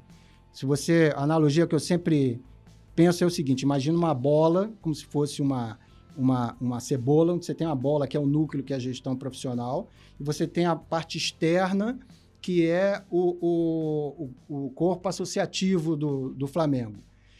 Para não ter a fricção entre um e outro, você precisa ter uma, uma camada separando os dois. Essa camada é a estrutura de governança, que é a- as regras que são estabelecidas no estatuto do clube, é, que dizem é, que não pode haver interferência, que você não pode, você pode ser presidente do Flamengo, mas você não pode ultrapassar essa barreira e ir lá assediar o, o- o- o profissional. Então, essas são as nossas três bandeiras. É, e a gente acha Isso que no dia. desagrada muita gente, né? É, mas enfim, mas agra- na minha opinião, agrada o Flamengo, que é o mais importante. É. Então a gente tinha essas três bandeiras na nossa, na nossa visão de, do que seria o, o, o, o Flamengo. E a gente não viu ninguém realmente defendendo isso como a gente esperava que fosse é, é, é, defendido. O Flamengo Sem Fronteiras não foi criado originalmente para ser um grupo de oposição. É, ele foi criado como um grupo para defender essas três bandeiras, Ideias. ponto. É, se, o, se a situação é, adotasse medidas na direção dessas três medidas, a gente ia até o primeiro lá, até hoje, inclusive. A gente seria um dos primeiros a estar lá na frente batendo palma. Senão, a gente iria contestar, mas não tinha um objetivo específico, né? É, como a gente não viu ninguém na campanha assumindo esse, esse, essa plataforma, a gente entendeu que a gente precisaria de uma campanha, de um candidato próprio, para ir lá na frente defender essas bandeiras e, e- e- e- apontar o, o- o que o rei estava nu, né? E a gente fez isso, não sei se todo mundo... É co- coisa de quem é mais velho, né? Se todo mundo conhece a fábula do rei nu, né? É, que era a história do, rei- do rei que tinha um vigarista que fez um- uma roupa com tecido com fio invisível, É. né? Que era um vigarista, pegou o dinheiro e fugiu e o rei rei saiu na rua sem É. roupa nenhuma e uma criança inocente levantou dele. O rei tá sem roupa. E aí todo mundo que tinha visto que ele estava sem roupa teve coragem de apontar. Só que ninguém apontava é, no início do ano passado que o rei estava nu. É, Como é que ia apontar que o rei estava nu? O clube estava se classificando mais uma vez para uma final de Libertadores, né? Sim. Agora é fácil é, levantar o dedo e falar. Mas lá atrás, dizer que estava errado e que ia dar ruim e botar por escrito isso num PDG. é, no no- nosso primeiro capítulo do PDG fala das mudanças no futebol mundial, é, nas dificuldades que um gigante associativo como o Flamengo, que é o Barcelona, está vivendo, passando em ter que competir com é, clubes que vivem do dinheiro do mundo árabe, como, como o PSG e o City. É, e que isso está mudando a face do futebol na Europa. E a Europa, como é um mercado um pouco mais adiantado que o nosso, é um bom. É, é uma maneira de você ver o só, pouca futuro. coisa. A, Europa tá A gente consegue ver o futuro. Se a gente olha o que está acontecendo na Europa, a gente tem uma boa ideia do que vai acontecer aqui. E a gente fez a projeção de que esse problema ia acontecer aqui, que se a gente não se preparasse com uma gestão profissional, a gente ia perder esse, esse espaço que a gente tinha conquistado ao longo, depois de tanto problema, desde 13 trabalhando para conseguir. A gente ia perder isso. E aí a gente foi chamado de lunático, de exagerado, é, porque a gente projetou que ao longo dos próximos três anos isso Uhum. acontecer. Passou seis meses e a gente tem o Red Bull ampliando. O Red Bull foi quem mais gastou em contratação no futebol brasileiro ano passado. Saiu no relatório agora da, da, da, da Chip. Já é o maior investidor. É, eu achei que isso ia levar algum tempo. Lá o meu amigo Thiago Escuro, que foi meu, meu colega de trabalho quando eu saí do Flamengo lá na Brunora Sport Business, que é o CEO do... é, achei que o business plan dele ia demorar um pouquinho mais, que os, os alemães iam esperar um pouquinho. Mas os caras já foram os maiores investidores no ano passado. O que, que você acha que vai acontecer com o dinheiro em, em euro é, daqui para frente? Tá aí o, o, o- a- as SAFs, John tá aí o, né? o Textor no Botafogo, tá aí o, o- a 777 no, no Vasco, tá aí o Manchester City É, praticamente a 777 comprando o são três Bahia. interrogações ainda na minha, na minha cabeça. É, mas o Grupo Mas City não é e tá não é. comprando o Bahia. verdade. Então, é, é, o que, eu, a que a gente tinha previsto, pelo jeito a gente foi conservador e não alarmista, né? Porque o que a gente disse que ia acontecer ao longo de três anos, em seis meses a gente já tem uma revolução. Eu sempre uso a mesma analogia para explicar o problema do Flamengo. O Flamengo é o Tiranossauro Rex no último dia antes da porcaria do asteroide. O Uhum. asteroide está ali, está descendo, o Tiranossauro Rex está De boa. cagando e andando e tá achando, mas eu sou o rei do pedaço aqui, esse... É só fazer analogia com aquele eu filme, aqui. né? Não olhe pra cima. Não, O Exatamente. asteroide tá caindo, vai estar lá a diretoria. Não olhe pra Exato, cima, isso é mentira. Ricardo tá mentindo, o asteroide tá caindo. Não olhe pra cima. Então, assim, esse ecossistema do futebol brasileiro, aonde o Flamengo está no topo da pirâmide alimentar, vamos dizer assim, esse ecossistema está morto. Ele é moribundo, ele vai desaparecer. É, a gente vai ter gente trazendo dinheiro de fora de- desse ecossistema. Não adianta nada você ter 42 milhões de torcedores, é, 45, 50 milhões de, de torcedores. Se você tiver uma, uma gestão que não é profissional e que não performa no máximo possível, você não vai conseguir competir com um clube que traz dinheiro em euro do seu controlador que fica na Europa. Não vai conseguir competir em investimento. É muita pretensão, muita arrogância, né? É muita arrogância e assim é investimento é resultado a médio e longo prazo. É. Então, se você não consegue manter, se manter competitivo no sentido de continuar investindo mais ou pelo menos no mesmo patamar que os outros, eventualmente você vai ficar para trás. Então, assim, esse era o momento que a gente deveria ter entendido o que está acontecendo. Não é, gente, não é uma questão de gostar ou não gostar. Ah, eu não queria. Eu acho que a gente tem que ter os voluntários aqui trabalhando. É, é, eu sempre digo isso para os meus amigos. Eu tenho grandes amigos que são grandes rubro-negros é, e que, por medo ou por desconhecimento do mercado, ainda acham que a gente pode montar, continuar com o mesmo modelo. E eu digo, gente, o mundo mudou. O futebol hoje não é mais o futebol que a gente conheceu há cinco anos atrás. Mudou a lógica econômica. A gente pode gostar, a gente pode não gostar. O que a gente não pode é ignorar, porque senão nós vamos ficar para trás. É, não há nada que a gente possa fazer. Ou a gente se adapta à realidade é, e trabalha dentro dessa realidade, ou essa realidade vai nos esmagar que é o que vai acontecer se a gente não se preparar. E a gente, eu estou fazendo esse alerta desde o ano passado, e essa é a razão pela qual a gente lançou a candidatura, para poder ter a visibilidade, levantar o dedo assim e falar: gente, olha, tá vendo aquela bola de fogo ali que está descendo? Aquilo ali é um negócio chamado asteroide. Vai cair, vai bater aqui, não há nada que a gente possa fazer. O que a gente tem que agora é olhar para o lado, ver como a gente se protege. E não adianta nada botar a cabeça no chão e fazer de conta Não que não exista, não vai fazer desaparecer. É, é só pra contextualizar o pessoal quando você fala assim, nós, o Flamengo Sem Fronteiras, o Flamengo Sem Fronteiras é um grupo, é o grupo político do Ricardo, Isso. é, que foi fundado em 2020, né, o Ricardo? 2020 ou 2019? Foi fundado é, em 2019. Na verdade, 19, o, né? o- o grupo não é meu, tá? O grupo é anterior a É. mim. Não, inclusive já fica aqui, né? A gente pode trazer em outra oportunidade o Flamengo Sem Fronteiras pra contar é, a história do grupo. É, e o Flamengo Sem Fronteiras. foi o Bernardo Marques seria Bernardo um ótimo. Marques, fera, inclusive. Né? é, Encontrei com Tá ele recentemente. só pra deixar claro, não só o Flamengo Sem Fronteiras, Não, mas todos os os outros grupos, sim, também com estão mais que convidados e terão espaço aqui Sim, no com Coluna no certeza. Pode Falar. É, mas o Flamengo Sem Fronteiras foi. Você, vocês, né, no caso, o grupo foi fundado. Era um grupo apoiador da, da gestão, e todo mundo que tava falando recentemente do Flafute, mas vocês foram os primeiros a, a. Como é que eu posso colocar aqui? A, a desembarcar ali daquele, daquela coalizão de, É. de, de grupos, né? E, e- e isso partiu da questão do off-ri, né? É, Vocês apresentaram. Você tem pode até contar história, essa, essa até- história do, do, do off-ri, que vocês apresentaram uma emenda, essa emenda foi. Como é que eu vou colocar? Não, tem uma, tem uma história ainda mais complicada que essa equivocada. anterior. Ela foi feita, sei lá, de forma equivocada, que acabou virando também um. Você pode explicar melhor? Teve aumento, teve toda uma situação. Então, a gente, a gente não era um grupo de situação a gente, e não era de oposição. A gente não foi criado para fazer oposição à gestão é, do Rodolfo Landim, enfim. Eu, particularmente, tenho nada contra, nem conheço. Cumprimentei duas ou três vezes, enfim. Ah, Não tenho problemas pessoais com ninguém. E como eu, eu voltei para a política do Flamengo recentemente, não deu nem tempo de eu ter problema com Sim. ninguém. É, a gente resolveu, estamos falando do auge da pandemia, tá? Naquele momento em que ninguém podia se reunir fisicamente. A gente, a gente é, eu fiz uma apresentação do grupo, das bandeiras do grupo, essas que eu estou falando aqui, mas da valorização do voto à distância, da valorização do sócio off-rio, do reconhecimento do sócio Inclusive, era, era a pauta da campanha do Landim em 2018.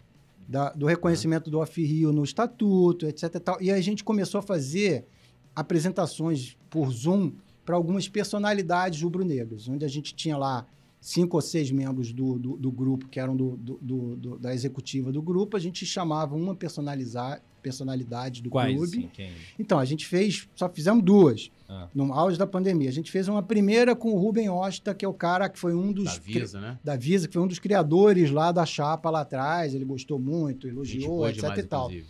E aí a gente fez uma segunda com o BAP, é, que disse pra gente que teria 40 minutos para nos atender, acabou ficando com a gente duas horas e meia.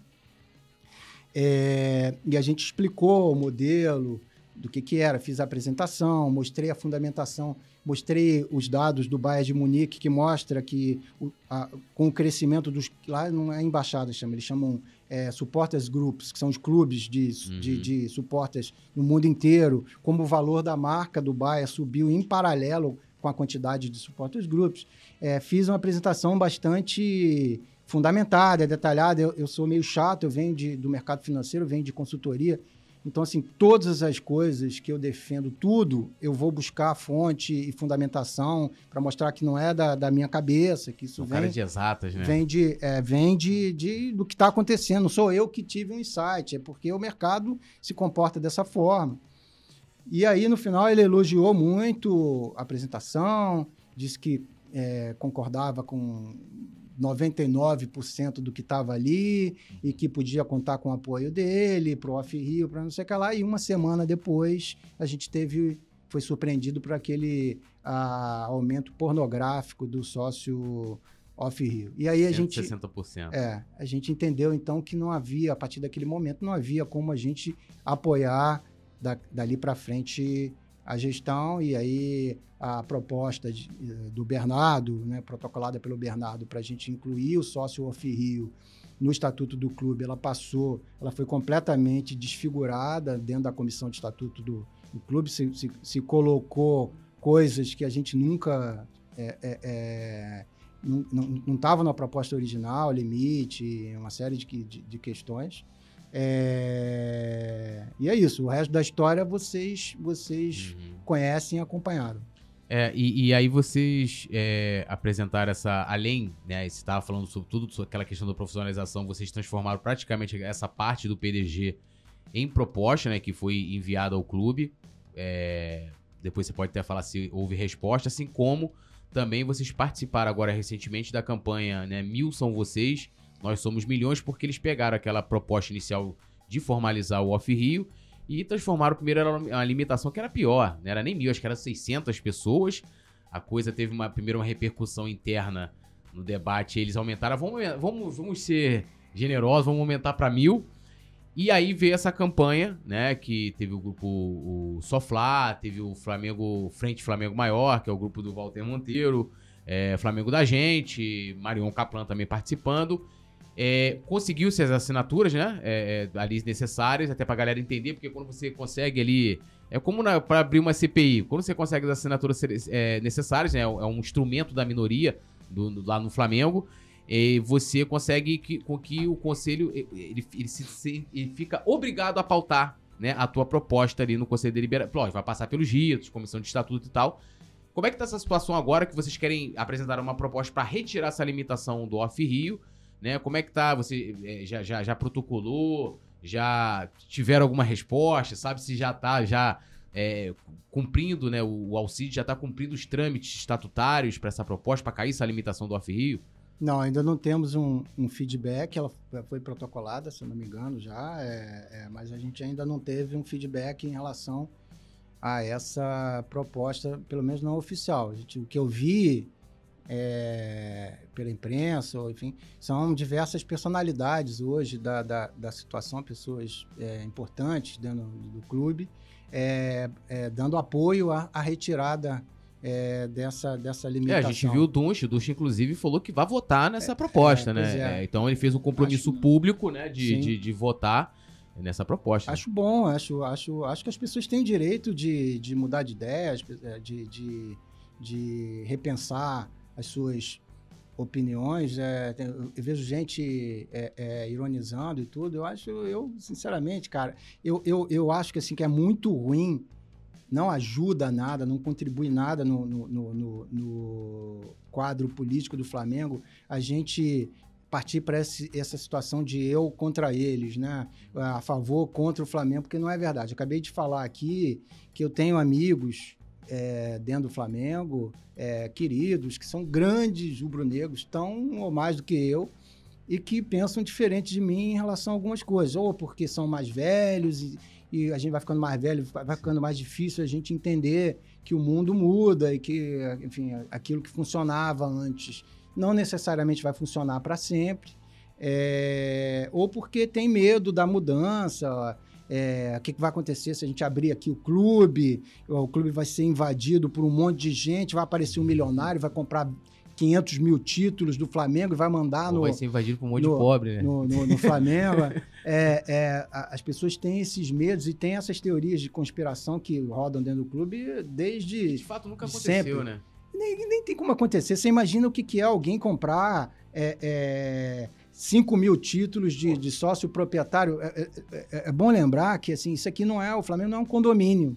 Você compra um apartamento e no dia seguinte você está votando para síndico. É. Você precisa de anos de vida associativa ininterrupta para votar. Imagina, se você, imagina você tem que comprar isso, ia ficar absolutamente óbvio que alguém está comprando o título de sócio e aí a, você ia poder tomar as medidas. Então, isso é rel relativamente fácil de resolver. É só estabelecer medidas dispositivos de, de dispositivos de barreira que você é, impede isso de acontecer. Eles usavam esse argumento para o off-rio.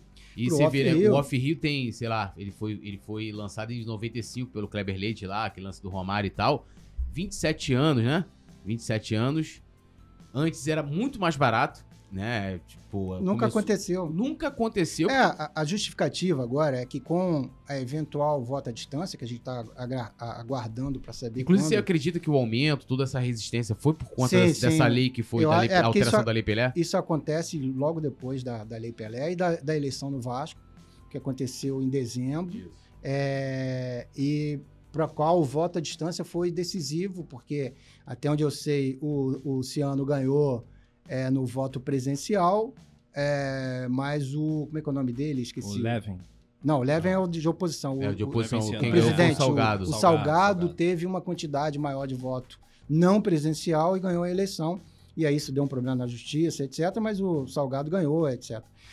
Então, assim, isso acendeu, acho, acendeu uma luz vermelha, porque isso muda completamente a dinâmica do quadro associativo. Você tinha mil e cacetada, quase dois mil, mil, acho que mil e seiscentos, mil e setecentos off-rio. Imagina se essa turma toda passa a poder, na prática, votar. Porque eles podem votar. Mas, em termos práticos, é impossível para o cara... O cara vai pegar um avião em, em, em, Recife e vir até aqui votar. É caro pra caramba é. para você vir aqui votar e ir embora, né? Então, na prática, essas pessoas têm direito político, mas não estão em posição de exercer. A partir do momento que elas podem votar à distância, o cara pode exercer isso. E aí o colégio eleitoral muda do dia para a noite radicalmente. Então, assim, eu não tenho nenhuma dúvida que o aumento do preço foi para obrigar, forçar essas pessoas a virarem inadimplentes e aí perderem o direito político. As pessoas que estão vendo a gente aqui, elas podem não entender. Mas é o seguinte: você tem que ter é, direito político ininterrupto por X anos, é, três anos. É, se você deixar de pagar e virar inadimplente, você perde e, e você precisa contar do zero novamente os três anos para você poder votar. Então foi isso que acabou acontecendo. É, e, e, como é que está essa questão do, do voto à distância? Porque a gente teve toda aquele, aquela discussão durante a eleição em 2021, que na minha avaliação tem essa coisa de que é, um estatuto do clube, nenhum advogado vai me convencer do contrário. Ele, ele se sobrepõe a uma lei. Ah, que nos, se teve a jurisprudência, principalmente no Vasco, que seria praticamente a mesma coisa ali no Flamengo, mas eu respeito que o Walter não quis levar para frente, para não, segundo ele, até para não judicializar de fato, né? Que acabou sendo judicializada a questão lá do voto à distância. Mas é, há um projeto lá, né, para ser votado. Como é que tá isso internamente? Inclusive, você, é uma das bandeiras também que vocês defendem e tá tramitando, não tá? Tá sendo é, debatido? Tem, tem um proce o processo lá do, do Walter ainda está correndo. É, o clube se pronunciou ou vai se pronunciar. É, é na verdade, hoje, dentro da, da, da, das pessoas ligadas à, à, gestão, há já uma, um entendimento de que para a próxima eleição é inevitável fazer o, o voto à distância, é, mas existem alguns dispositivos é, que, que imagino que vão tentar implementar, como, por exemplo, um deles é dar ao presidente do, da, do, do, do Conselho Deliberativo ou da Assembleia Geral a, a prerrogativa de decidir se há clima ou há situação é, para fazer online ou não. Ou seja, o que significa é, aprovar, mas não é. Pelo, não, no, pelo, no pelo, pelo que eu fiquei é. sabendo, parece que vai ter uma proposta que eles vão adotar o voto à distância, o voto pelo correio. É, tem a, a proposta do, da, da, modalidade pelo, pelo correio. É bom, né? o pessoal é, lá tem muita gente que defende o governo que gosta de contar papel, quer voltar aquele tema de contar papel. Acho que eles querem implementar lá no Flamengo também. É, enfim, voto impresso, é o voto impresso do Mengão. Eu, eu, não, eu te confesso que eu não, não, não, não, não tô acompanhando mais de perto isso, enfim, é, porque eu acho assim isso surrealista em é. 2022 a gente está discutindo discutindo isso, mas principalmente eu não consigo entender, não, não, não conheço ninguém que me dê um argumento razoável para ser contra o direito da pessoa a votar à distância, seja no papel, seja no. O, o que justifica que um sócio do Flamengo, em dia, que pagou etc., não possa votar à distância. E, Ricardo, vamos combinar. Como é que, qual a justificativa para o Flamengo não cumprir uma lei? A gente está falando de lei. O Flamengo, é. o Flamengo é, fez a eleição de 2021 para o Conselho Diretor, fez a eleição do Conselho Deliberativo, Conselho Fiscal, Conselho de Administração, transgredindo uma lei. Sim. Uma lei. É, é isso. Então, assim, não tem. Ah, vamos. Beleza. Eu não concordo. Acho que, acho que o Correio poderia ser uma opção, né? Mas acho que, cara, online né? Vamos adotar o voto à distância. É uma vergonha, né? O Flamengo, mais uma vez, é, estarem com desculpas. Que é como é, eu chegar, porra, eu tentar, sei lá, não vou pagar a minha conta, não vou, não sei, não tem, que não tem. Né? Como é que eu vou dizer que o estatuto do Flamengo é maior do que a lei? É engraçado que teve aquele lance também da discussão do da aplicação do da questão do, da lei de segurança de dados, né? Que, da proteção de dados. Sim. Que eles cumpriram, eles fizeram questão de cumprir aquilo ali. E aí, com, e aí o cumprimento dessa lei, ela, com a justificativa que eles utilizaram, era justamente o que faria com que eles entrassem em contradição justamente pro não cumprimento do voto à distância. Que, que era um absurdo, porque você muda, muda o, o processo eleitoral, você foi candidato, você teve acesso, Ricardo, a toda a lista dos 6 mil, é, foram 7 mil associados que estavam aptos a votar no Flamengo? Eu não. Não, né? E o estatuto diz que é, diz que é pra ter, né? Lá não se fala em proteção de dados. Então, assim, é, é, é vários, vários absurdos que me revolta e me envergonha como sócio torcedor do Flamengo. E eu queria puxar aqui que você é, foi um dos, uns aí dos, dos líderes é, de uma carta chamada O Flamengo precisa avançar um chamamento de diretoria do Flamengo. Eu queria que você falasse é, quem participou desse movimento, o que dizia essa, essa, carta, o que trazia essa carta, o que queria dizer essa carta. Bom, essa é a ideia dessa carta, ela está é, intimamente ligada ao, ao primeiro signatário, que é o presidente Márcio Braga. É, e o objetivo da carta era a gente, mais uma vez, a, a apontar que o rei está nu e pedir ao rei para se vestir.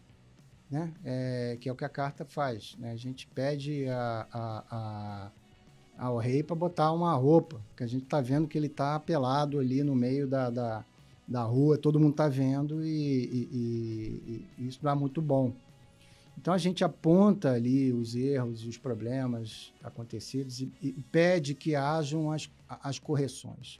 É, algumas pessoas disseram, ah, tumultuar o processo, quer que o Landim saia. Ninguém quer que o Landim saia.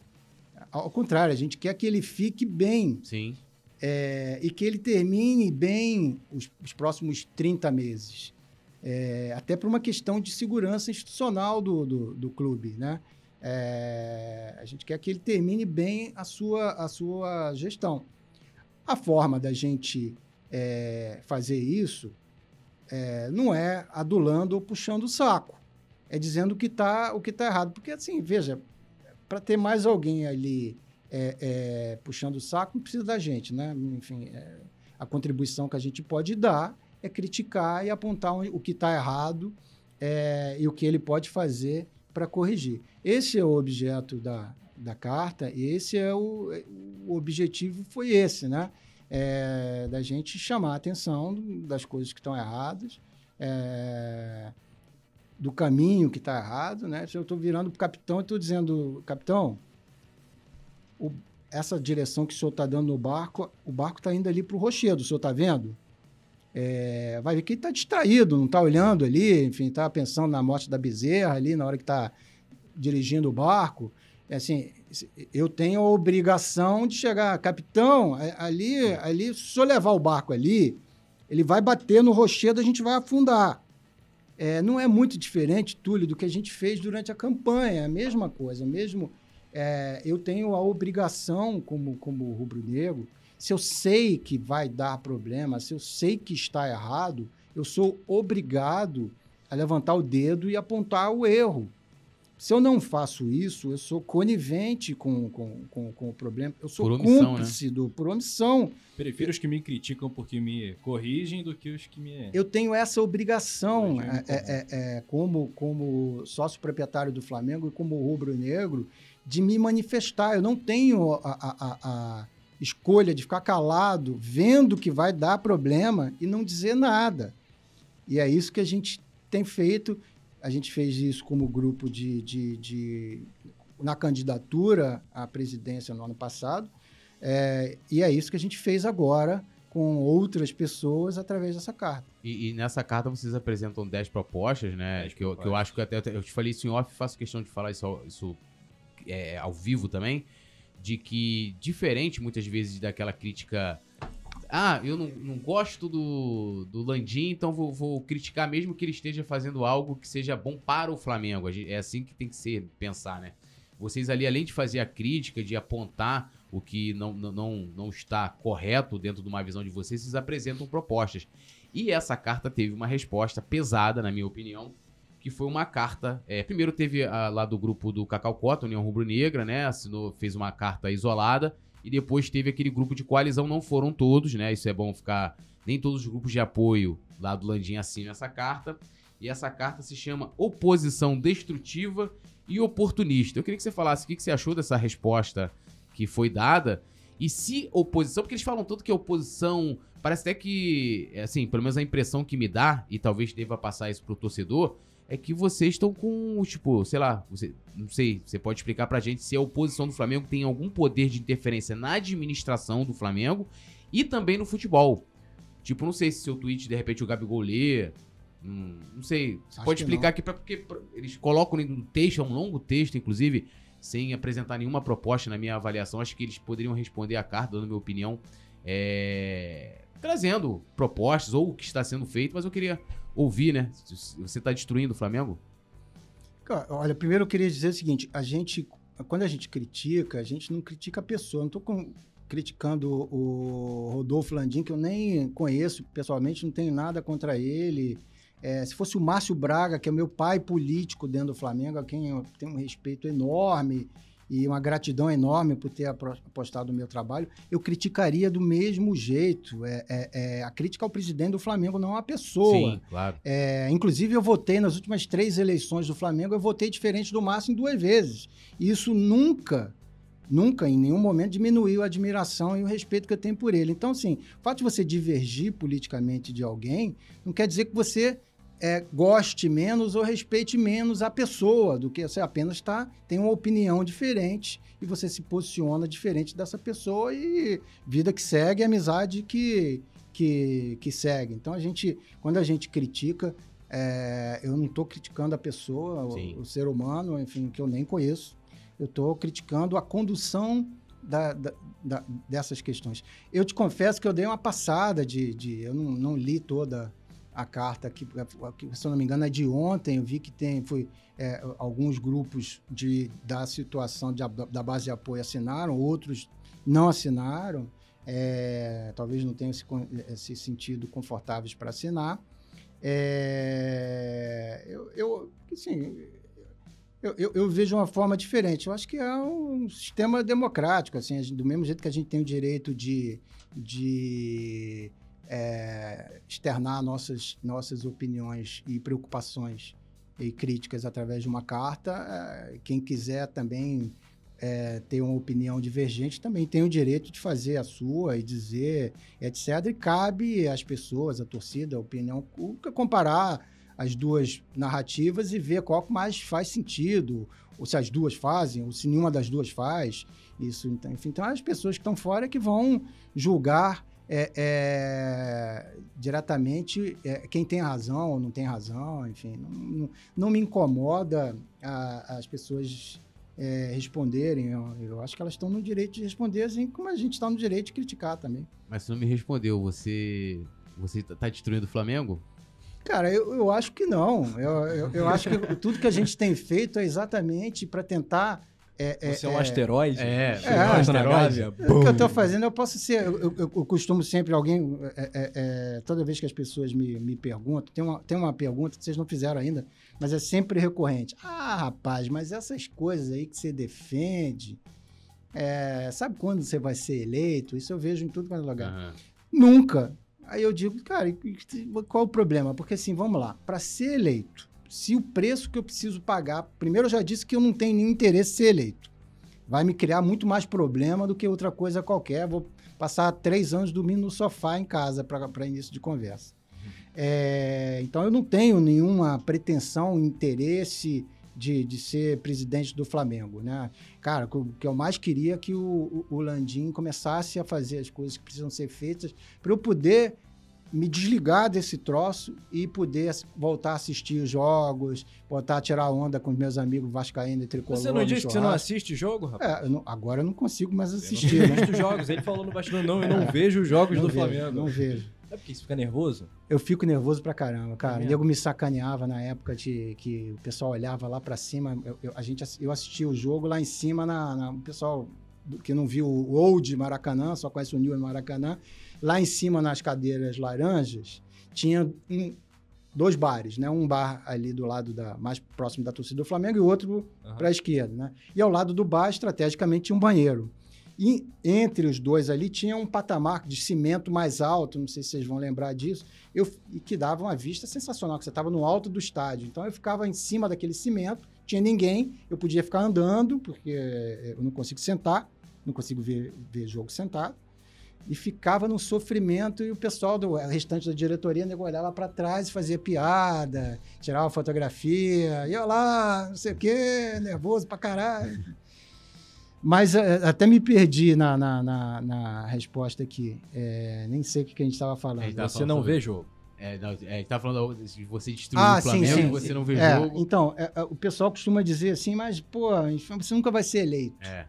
é. não tem nenhuma chance de você ser eleito. E aí, eu, eu sempre digo o seguinte: o meu objetivo aqui é ajudar o Flamengo.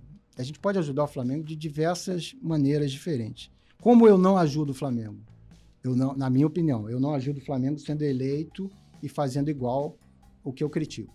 Aí eu não eleito, aí eu não ajudo o Flamengo, eu atrapalho o Flamengo, né? Então, assim, pode ser que a minha maneira de ser útil ao clube, é até provável, seja continuar sendo chato na oposição, que continua dizendo, gente, mas olha, é, capitão, ali tem um rochedo, Uhum. é, e as pessoas ignoram. Mas, capitão, a gente está ficando mais perto da- da- da- das pedras. É, tem que ter um chato para falar, né? Eu Sim. não tenho nenhum problema em fazer esse, esse papel de, de chato. Prefiro mil vezes ser um chato na oposição que aponta os problemas do que ser presidente do clube sem atacar os problemas que eu apontei. Então, não tenho, então eu não estou destruindo o Flamengo. Eu estou apontando os problemas e já tem um certo tempo. E alguns dos problemas que eu apontei ano passado e disseram que era alarmismo já estão aí acontecendo. Muito bem, vamos então para nossa parte das notas e também no nosso quadro um ou outro, né? Um ou o para o é. ímpar aqui do Que é Coluna aquele do que é, que é- não é o, o na lata, Na mas lata, é na lata. sem é um- muro, é, sem muro, um ou outro. Tem a vinhetinha, manda ver, Leandro Martins, estamos aí no nosso quadro que a galera se amarra, né? Aqui com o Ricardo Henriksen, galera que foi candidato à presidência do Flamengo na última eleição. Descarta a possibilidade de voltar a se candidatar? Flamengo Sem Fronteira vai lançar candidato na próxima eleição? É muito cedo ainda pra Tá falar, muito mas cedo para. você tá disposto, você tem energia pra se lançar de novo? Cara, se for necessário, eu preferia não. Se for estritamente necessário, como foi da primeira vez, a gente até poderia pensar. Prefiro não, não, não, não lançar, prefiro que não seja necessário, que a gente encontre, ou se for necessário, que a gente encontre um candidato de oposição de consenso, enfim, preferia não, não ir de, de novo, né? Mas, assim, é, não diria dessa água, não beberei se for estritamente necessário. Beleza. Quer começar, Túlio? Posso começar, Vai é muito generoso? favor. Vamos lá, um ou outro. Se, se você quiser justificar, mas. Olímpicos ou Adidas? Olímpicos. Adriano ou Gabigol? Di- Difícil, né? É, Eu acho que o, o Gabigol, pelo, pela, pelo, é, pelo que o Adriano não conseguiu é, fazer e superar, etc. Bandeira de Melo Rodolfo Landim? É, posso justificar? Claro. Eu fui, eu fiz oposição, eu, eu brinco dizendo que eu fui, que é, é, eu não sou é, situação no Flamengo há muito tempo, porque a gente, eu fiz oposição ao, ao presidente Bandeira de Mello, inclusive com muita crítica, é, e agora faço oposição ao, ao Rodolfo Landim. Aliás, nós somos o único grupo político é, curiosamente, que está na oposição há seis anos no, no Flamengo, porque as pessoas que estão comigo são pessoas que fizeram oposição lá, e o pessoal virou situação e a gente continuou oposição. Então, assim, se eu tivesse que, que, que apontar alguém hoje, é, prefiro o Bandeira. Kleber Leite ou Marcos Braz? Cara, é uma- é uma boa pergunta. Eu tenho uma boa relação com os dois, me tratam muito bem, sempre me, me, me trataram, tanto o Kleber quanto o, o, o Marcos Braz. Eu acho que são pessoas, apesar das pessoas falarem, muito diferentes de temperamento, de, de formação e tudo. É, cara, não, não sei, eu acho que. é, Não sei, é a única resposta É. que não pode, Ricardo. olha, eu acho que Kleber Leite. É, menos, não pelo Flamengo, mas por, por ser uma pessoa de marketing realmente. é, só aquele lance do Romário, bom, enfim, depois não, não pagamos o Romário, né? Mas vou te dizer que tirar Não, o pagamos Romário na do época, depois a gente pagou. É, é É uma sim, sim. É. Desde os tempos de comunicador, né? No rádio, Kleber Sim, Leite o, é, o- o. Kleber é um comunicador é, inacreditável. brilhante. Inclusive tem que vir É, aqui. Kleber Leite. Sim, ele é uma entrevista Sim. imperdível. Não, com certeza. Então, Kleber Leite. É, modelo de administração do Barcelona ou do Manchester City? do Barcelona. É, essa aqui é, essa é fácil de, de dizer. É, apesar dos boatos que eu queria vender o clube para o investidor árabe durante a, É a- mesmo? a- a- a- é porque eu é botei uma fotografia lá, o pessoal, o, é, o pessoal não da, da, da, da, da- chapa da situação, mas de outras chapas de oposição. É, quer vender o clube para o O investidor Urubu virou árabe. camelo. Imagina? Que parada. Novo mascote. Isso. É. A, a, a- é, como eu disse, já falei, expliquei aqui, uma das nossas bandeiras é não só não abandonar o modelo associativo, mas mergulhar de cabeça no, no modelo associativo. Eu, eu tenho fé, tenho convicção de que a gente não precisa virar empresa, não precisa de dono. E aí, até, se vocês me permitem, eu queria é, acabar com, com um mito que existe aqui. Eu tenho visto muitas pessoas dizendo assim: ah, porra, mas o Flamengo tem que ser vendido porque aí a gente tem uma gestão profissional. É verdade. É, um comprador vai botar o dinheiro, É, o dinheiro ele vai né? botar profissional Sim. para tocar. Agora, o que as pessoas não entendem é que isso não significa de maneira alguma que o clube vai ser administrado como a torcida gostaria. Porque, Ah, na tá. verdade, o investidor. Você, por que você investe num clube de Lucro. futebol? Ganha lucro. Tem vários modelos de negócio, É. né? Pergunta lá para o pessoal do, do, do, do, Manchester United, que é o Flamengo da Inglaterra, se eles estão felizes com a gestão do, da família Glazer Sim, sim. que entrou, alavancou o clube, é, pegou dinheiro emprestado pelo clube para fazer a própria compra, ou seja, o Manchester United pagou a própria compra pelos É. Glazers. Os caras estão há anos retirando dividendo, milhões por ano, não investem no time como deveria ser investido. Virou, virou um clube de dono. Acabou Pergunta se foi um bom negócio Acabou para o com Manchester United. Então, é, a gente precisa ter essa, essa, essa E, perspectiva. e mesmo sendo na Europa, é sempre, é sempre com resistência, né? Por mais que a gente vê ali, quando vê essa questão de comprar, é, é, os, assim, os mais tradicionais, sempre é uma resistência É, da, porque da o- o torcedor é muito organizado. É mais do que aqui. Aqui, o torcedor é uma coisa que eu sinto falta no Brasil. É, aqui, o torcedor, quando se organiza, ele só se organiza no âmbito da torcida organizada no estádio. Uhum. Não existe uma, uma associação de torcedores como tem, por exemplo, na Inglaterra, que não são torcedores organizados, são pessoas que se organizam para combater, não são sócios do clube, mas para combater esse tipo de, de situação, né? Impedir que determinadas coisas aconteçam e tem voz e participam, né? Vamos às notas? Vamos às notas. Vamos às notas. De 0 a 10 com Ricardo Hinrichsen. Acertei, né, a pronúncia? Eu tô, tá Nota certo. 10 para pronúncia. 10 não, mas é. também não é zero. Hinrichsen. É Hinrichsen, isso, Hinrichsen. isso. Agora 10. Cheguei ao meu 10. Começa aí, Túlio. É, marketing do Flamengo. O marketing hoje É, de 0 a 10. é 5. Gustavo Oliveira. Cara, eu não conheço o Gustavo, falei com ele duas trabalho, né? ou três vezes. É, eu acho que acompanha o marketing, cinco. Departamento de futebol do Flamengo. Cara, é, enfim, aí é, sei lá, quatro. Nota de 0 a 10 para o Soflá. O Soflá é, é- é a mesma coisa do Bandeira, né? Que eu já respondi antes. Eu fui oposição, eu Sim. briguei. Inclusive, na, durante a campanha, o pessoal recuperou uns tweets meus é, descendo o cacete no, no, no, no Bandeira, fazendo, criticando o Bandeira muitas das coisas que hoje acontecem. Eu fiz campanha pro Landim, tem foto minha de camisa roxa.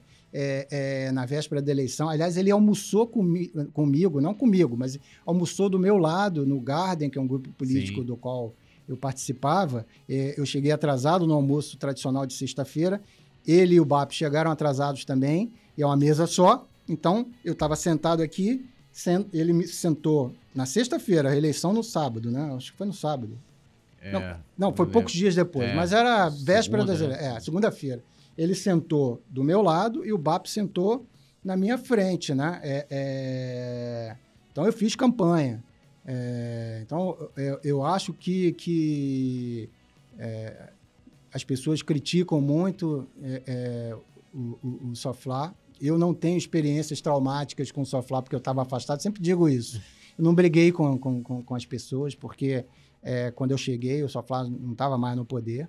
É, e eu acho que os caras estão tentando agora se reinventar, fazer um, uma meia-culpa do que não funcionou, defender o que funcionou, etc. Então, eu, diria, eu daria uma nota? nota, no- daria uma nota 8 para eles. Legal. Adidas. Adidas. Cara, olha só, eu não, eu, eu não tenho nada contra a Adidas, como eu não tenho nada contra a Nike. A Nike são empresas extremamente bem-sucedidas, é, com uma história sensacional. É, eu, eu disse isso no tribunal arbitral, lá no processo da Nike. É, eu é, falei isso para o juiz, eu falei assim, ó, é, é, eu queria dizer aqui, antes de mais nada, que eu não tenho nada contra a Nike como marca. Se abrir meu, meu, meu armário, tá cheio de coisa da Nike, nunca deixei de comprar coisa da Nike. É, tenho enorme admiração pela empresa. Não acho que a empresa tem que mudar o modelo de negócio dela extremamente bem sucedido globalmente para se adaptar ao Flamengo. O errado é o Flamengo Sim. de eh, casar com quem não está adaptado à sua realidade. Então não tem nada contra a Adidas. Posso dar nota 8 para a Adidas, que fico tranquilo. O problema, novamente, é, é o Flamengo. É o Flamengo é que tem que saber quem lhe convém ou não. Nota para os grupos de apoio ah, do presidente Rodolfo Landim. Olha, de novo, é- é uma coisa que eu aprendi, a gente vai ficando velho, é a nunca generalizar. Generalização, não é só no Flamengo. Em qualquer circunstância, é você pedir para você errar feio.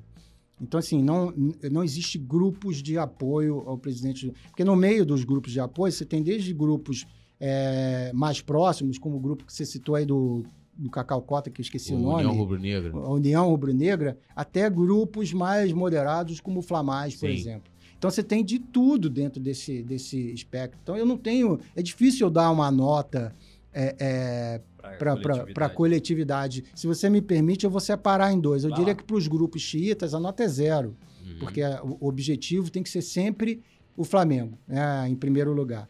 É, e para outros grupos que têm total é, direito de, de, de apoiar a gestão do Landim, podem achar que, apesar dos pesares, é a melhor alternativa. É, eu dou nota 6. Beleza, muito bem. Muito bem, acho que a gente. Aliás, a gente não conseguiu tratar tudo, então já, já fica Já aqui fica o aberto, convite né? um parte dois. convite para uma, pra uma, pra uma parte 2. E eu sempre é, gosto de conversar pra caramba com, com o Gustavo. O Gustavo, ó, tô com o Gustavo Oliveira na cabeça. Com o Ricardo. E espero que você volte aqui, né? Porque assim, tem muito bastidor, né? Na verdade, pra falar ainda da sua passagem no Flamengo, da política do clube. E parabéns, porque é, assim, a- o fato de você ser oposição, você é uma oposição propositiva, né? Que aponta os problemas, e, muitas vezes a gente pode concordar ou não com o que você está propondo, mas você está chegando Com é, ideias, com, né? ideias, né? E como Isso a é gente estava falando nos bastidores, que não, é, vocês não estão discutindo pessoas, estão discutindo ideias, e acho que o que quem tem que ganhar com isso é sempre, sempre o Flamengo. Então, assim, foi um prazer te receber aqui. E eu espero que tenha uma parte 2 aí pra gente falar aí. de Adriano, chegada de Adriano no Flamengo 2009. Ih, tem muita história muito aí legal. explorar aí o, o Ricardo trazendo aí é, vários assuntos pra nação rubro-negra. Muito obrigado, Ricardo. Seu recado final à nação rubro-negra. É, eu queria agradecer. Acho que você tocou num ponto muito importante, que é muito. É, é, que é fundamental para a gente, muito caro para a gente dentro do Flamengo Sem Fronteiras. É uma das, das, do- do- das nossas é, premissas básicas. É, a gente não faz nenhuma crítica se não vier acompanhada de uma sugestão de solução. Uhum. Que aí sim eu acho que vo- aí é uma, é, é uma oposição destrutiva, como se diz, né? É. A partir do momento em que você faz uma crítica é, pela crítica e você não diz, ok, como você faria? Não- Você não oferece uma solução para um problema, aí você não está realmente contribuindo com absolutamente nada, a não ser é, é, tumultuar o que já está errado. Então, essa, é- você pode olhar, e, e essa é a nossa. Toda vez que a gente se manifesta, toda vez que a gente aponta qualquer problema, a gente oferece uma solução para esse problema, diz por que essa solução, na nossa opinião, é melhor do que a que é empregada nesse momento, e a gente diz qual e como a gente acredita que vai melhorar se a gente implantar essa solução especificamente. As críticas nunca são feitas a pessoas, jamais. é, é, eu não critico pessoas. Pessoas, é, eu sempre digo isso, é, pessoas não são importantes. É, as pessoas trocam, o cara atravessa a rua, morre, o cara é, se afasta, o cara não está aqui. O que é importante são as ideias, os processos. É, as pessoas só têm uma, uma certa importância hoje exatamente porque a gente não tem processos no lugar. Eu sonho no dia em que a eleição do presidente do Flamengo vai ser algo muito menos importante do que é hoje, porque o presidente do Flamengo vai ter é, é, um poder de influência no dia a dia do clube muito menor.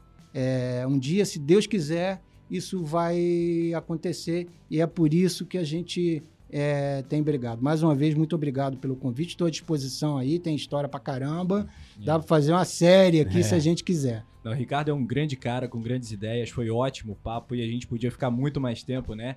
É que o Pode Fla não para, Túlio Coluna do Fla segue Então aí na luta, trazendo também é, todas as ideias. O Ricardo é um homem com muitas colaborações históricas ao clube, foi vice-presidente, diretor executivo né, de marketing do Flamengo.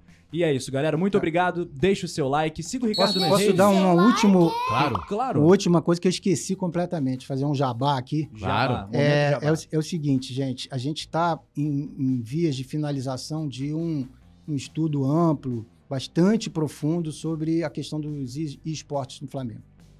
É, é, sobre o setor, sobre o departamento de esportes do, do clube desde a origem até o momento atual, sobre perspectivas e tudo. Isso deve estar saindo aí nas próximas duas, três semanas, uma discussão muito aprofundada sobre essa questão, que é uma questão extremamente importante. Ah, esporte é, é muito importante para o mundo é, atual, para o futuro do, do- do- do- da relação do Flamengo com o seu torcedor. Então, queria chamar a atenção aí, o pessoal que curte esportes, a gente vai ter aí é, um documento para a gente realmente esmiuçar e, e discutir a questão do esporte no Flamengo. E onde que a galera pode acompanhar isso? Eu, a gente vai divulgar quando for, quando Os for perfis do Flamengo Sem Fronteira. Do, no- os perfis do Flamengo Sem Fronteira, no meu perfil é no, no Twitter. Eu tenho perfil nos outros lugares, mas só uso o Twitter. Boa. A gente vai avisar quando sair, isso vai levar ainda mais umas duas, três semanas. Certo. Show. Certamente Coluna vai dar espaço e vai divulgar também. Galera, muito obrigado. Até a próxima. Valeu, Tulhão. Valeu. Saudações de Brunegra. Saudações. Valeu.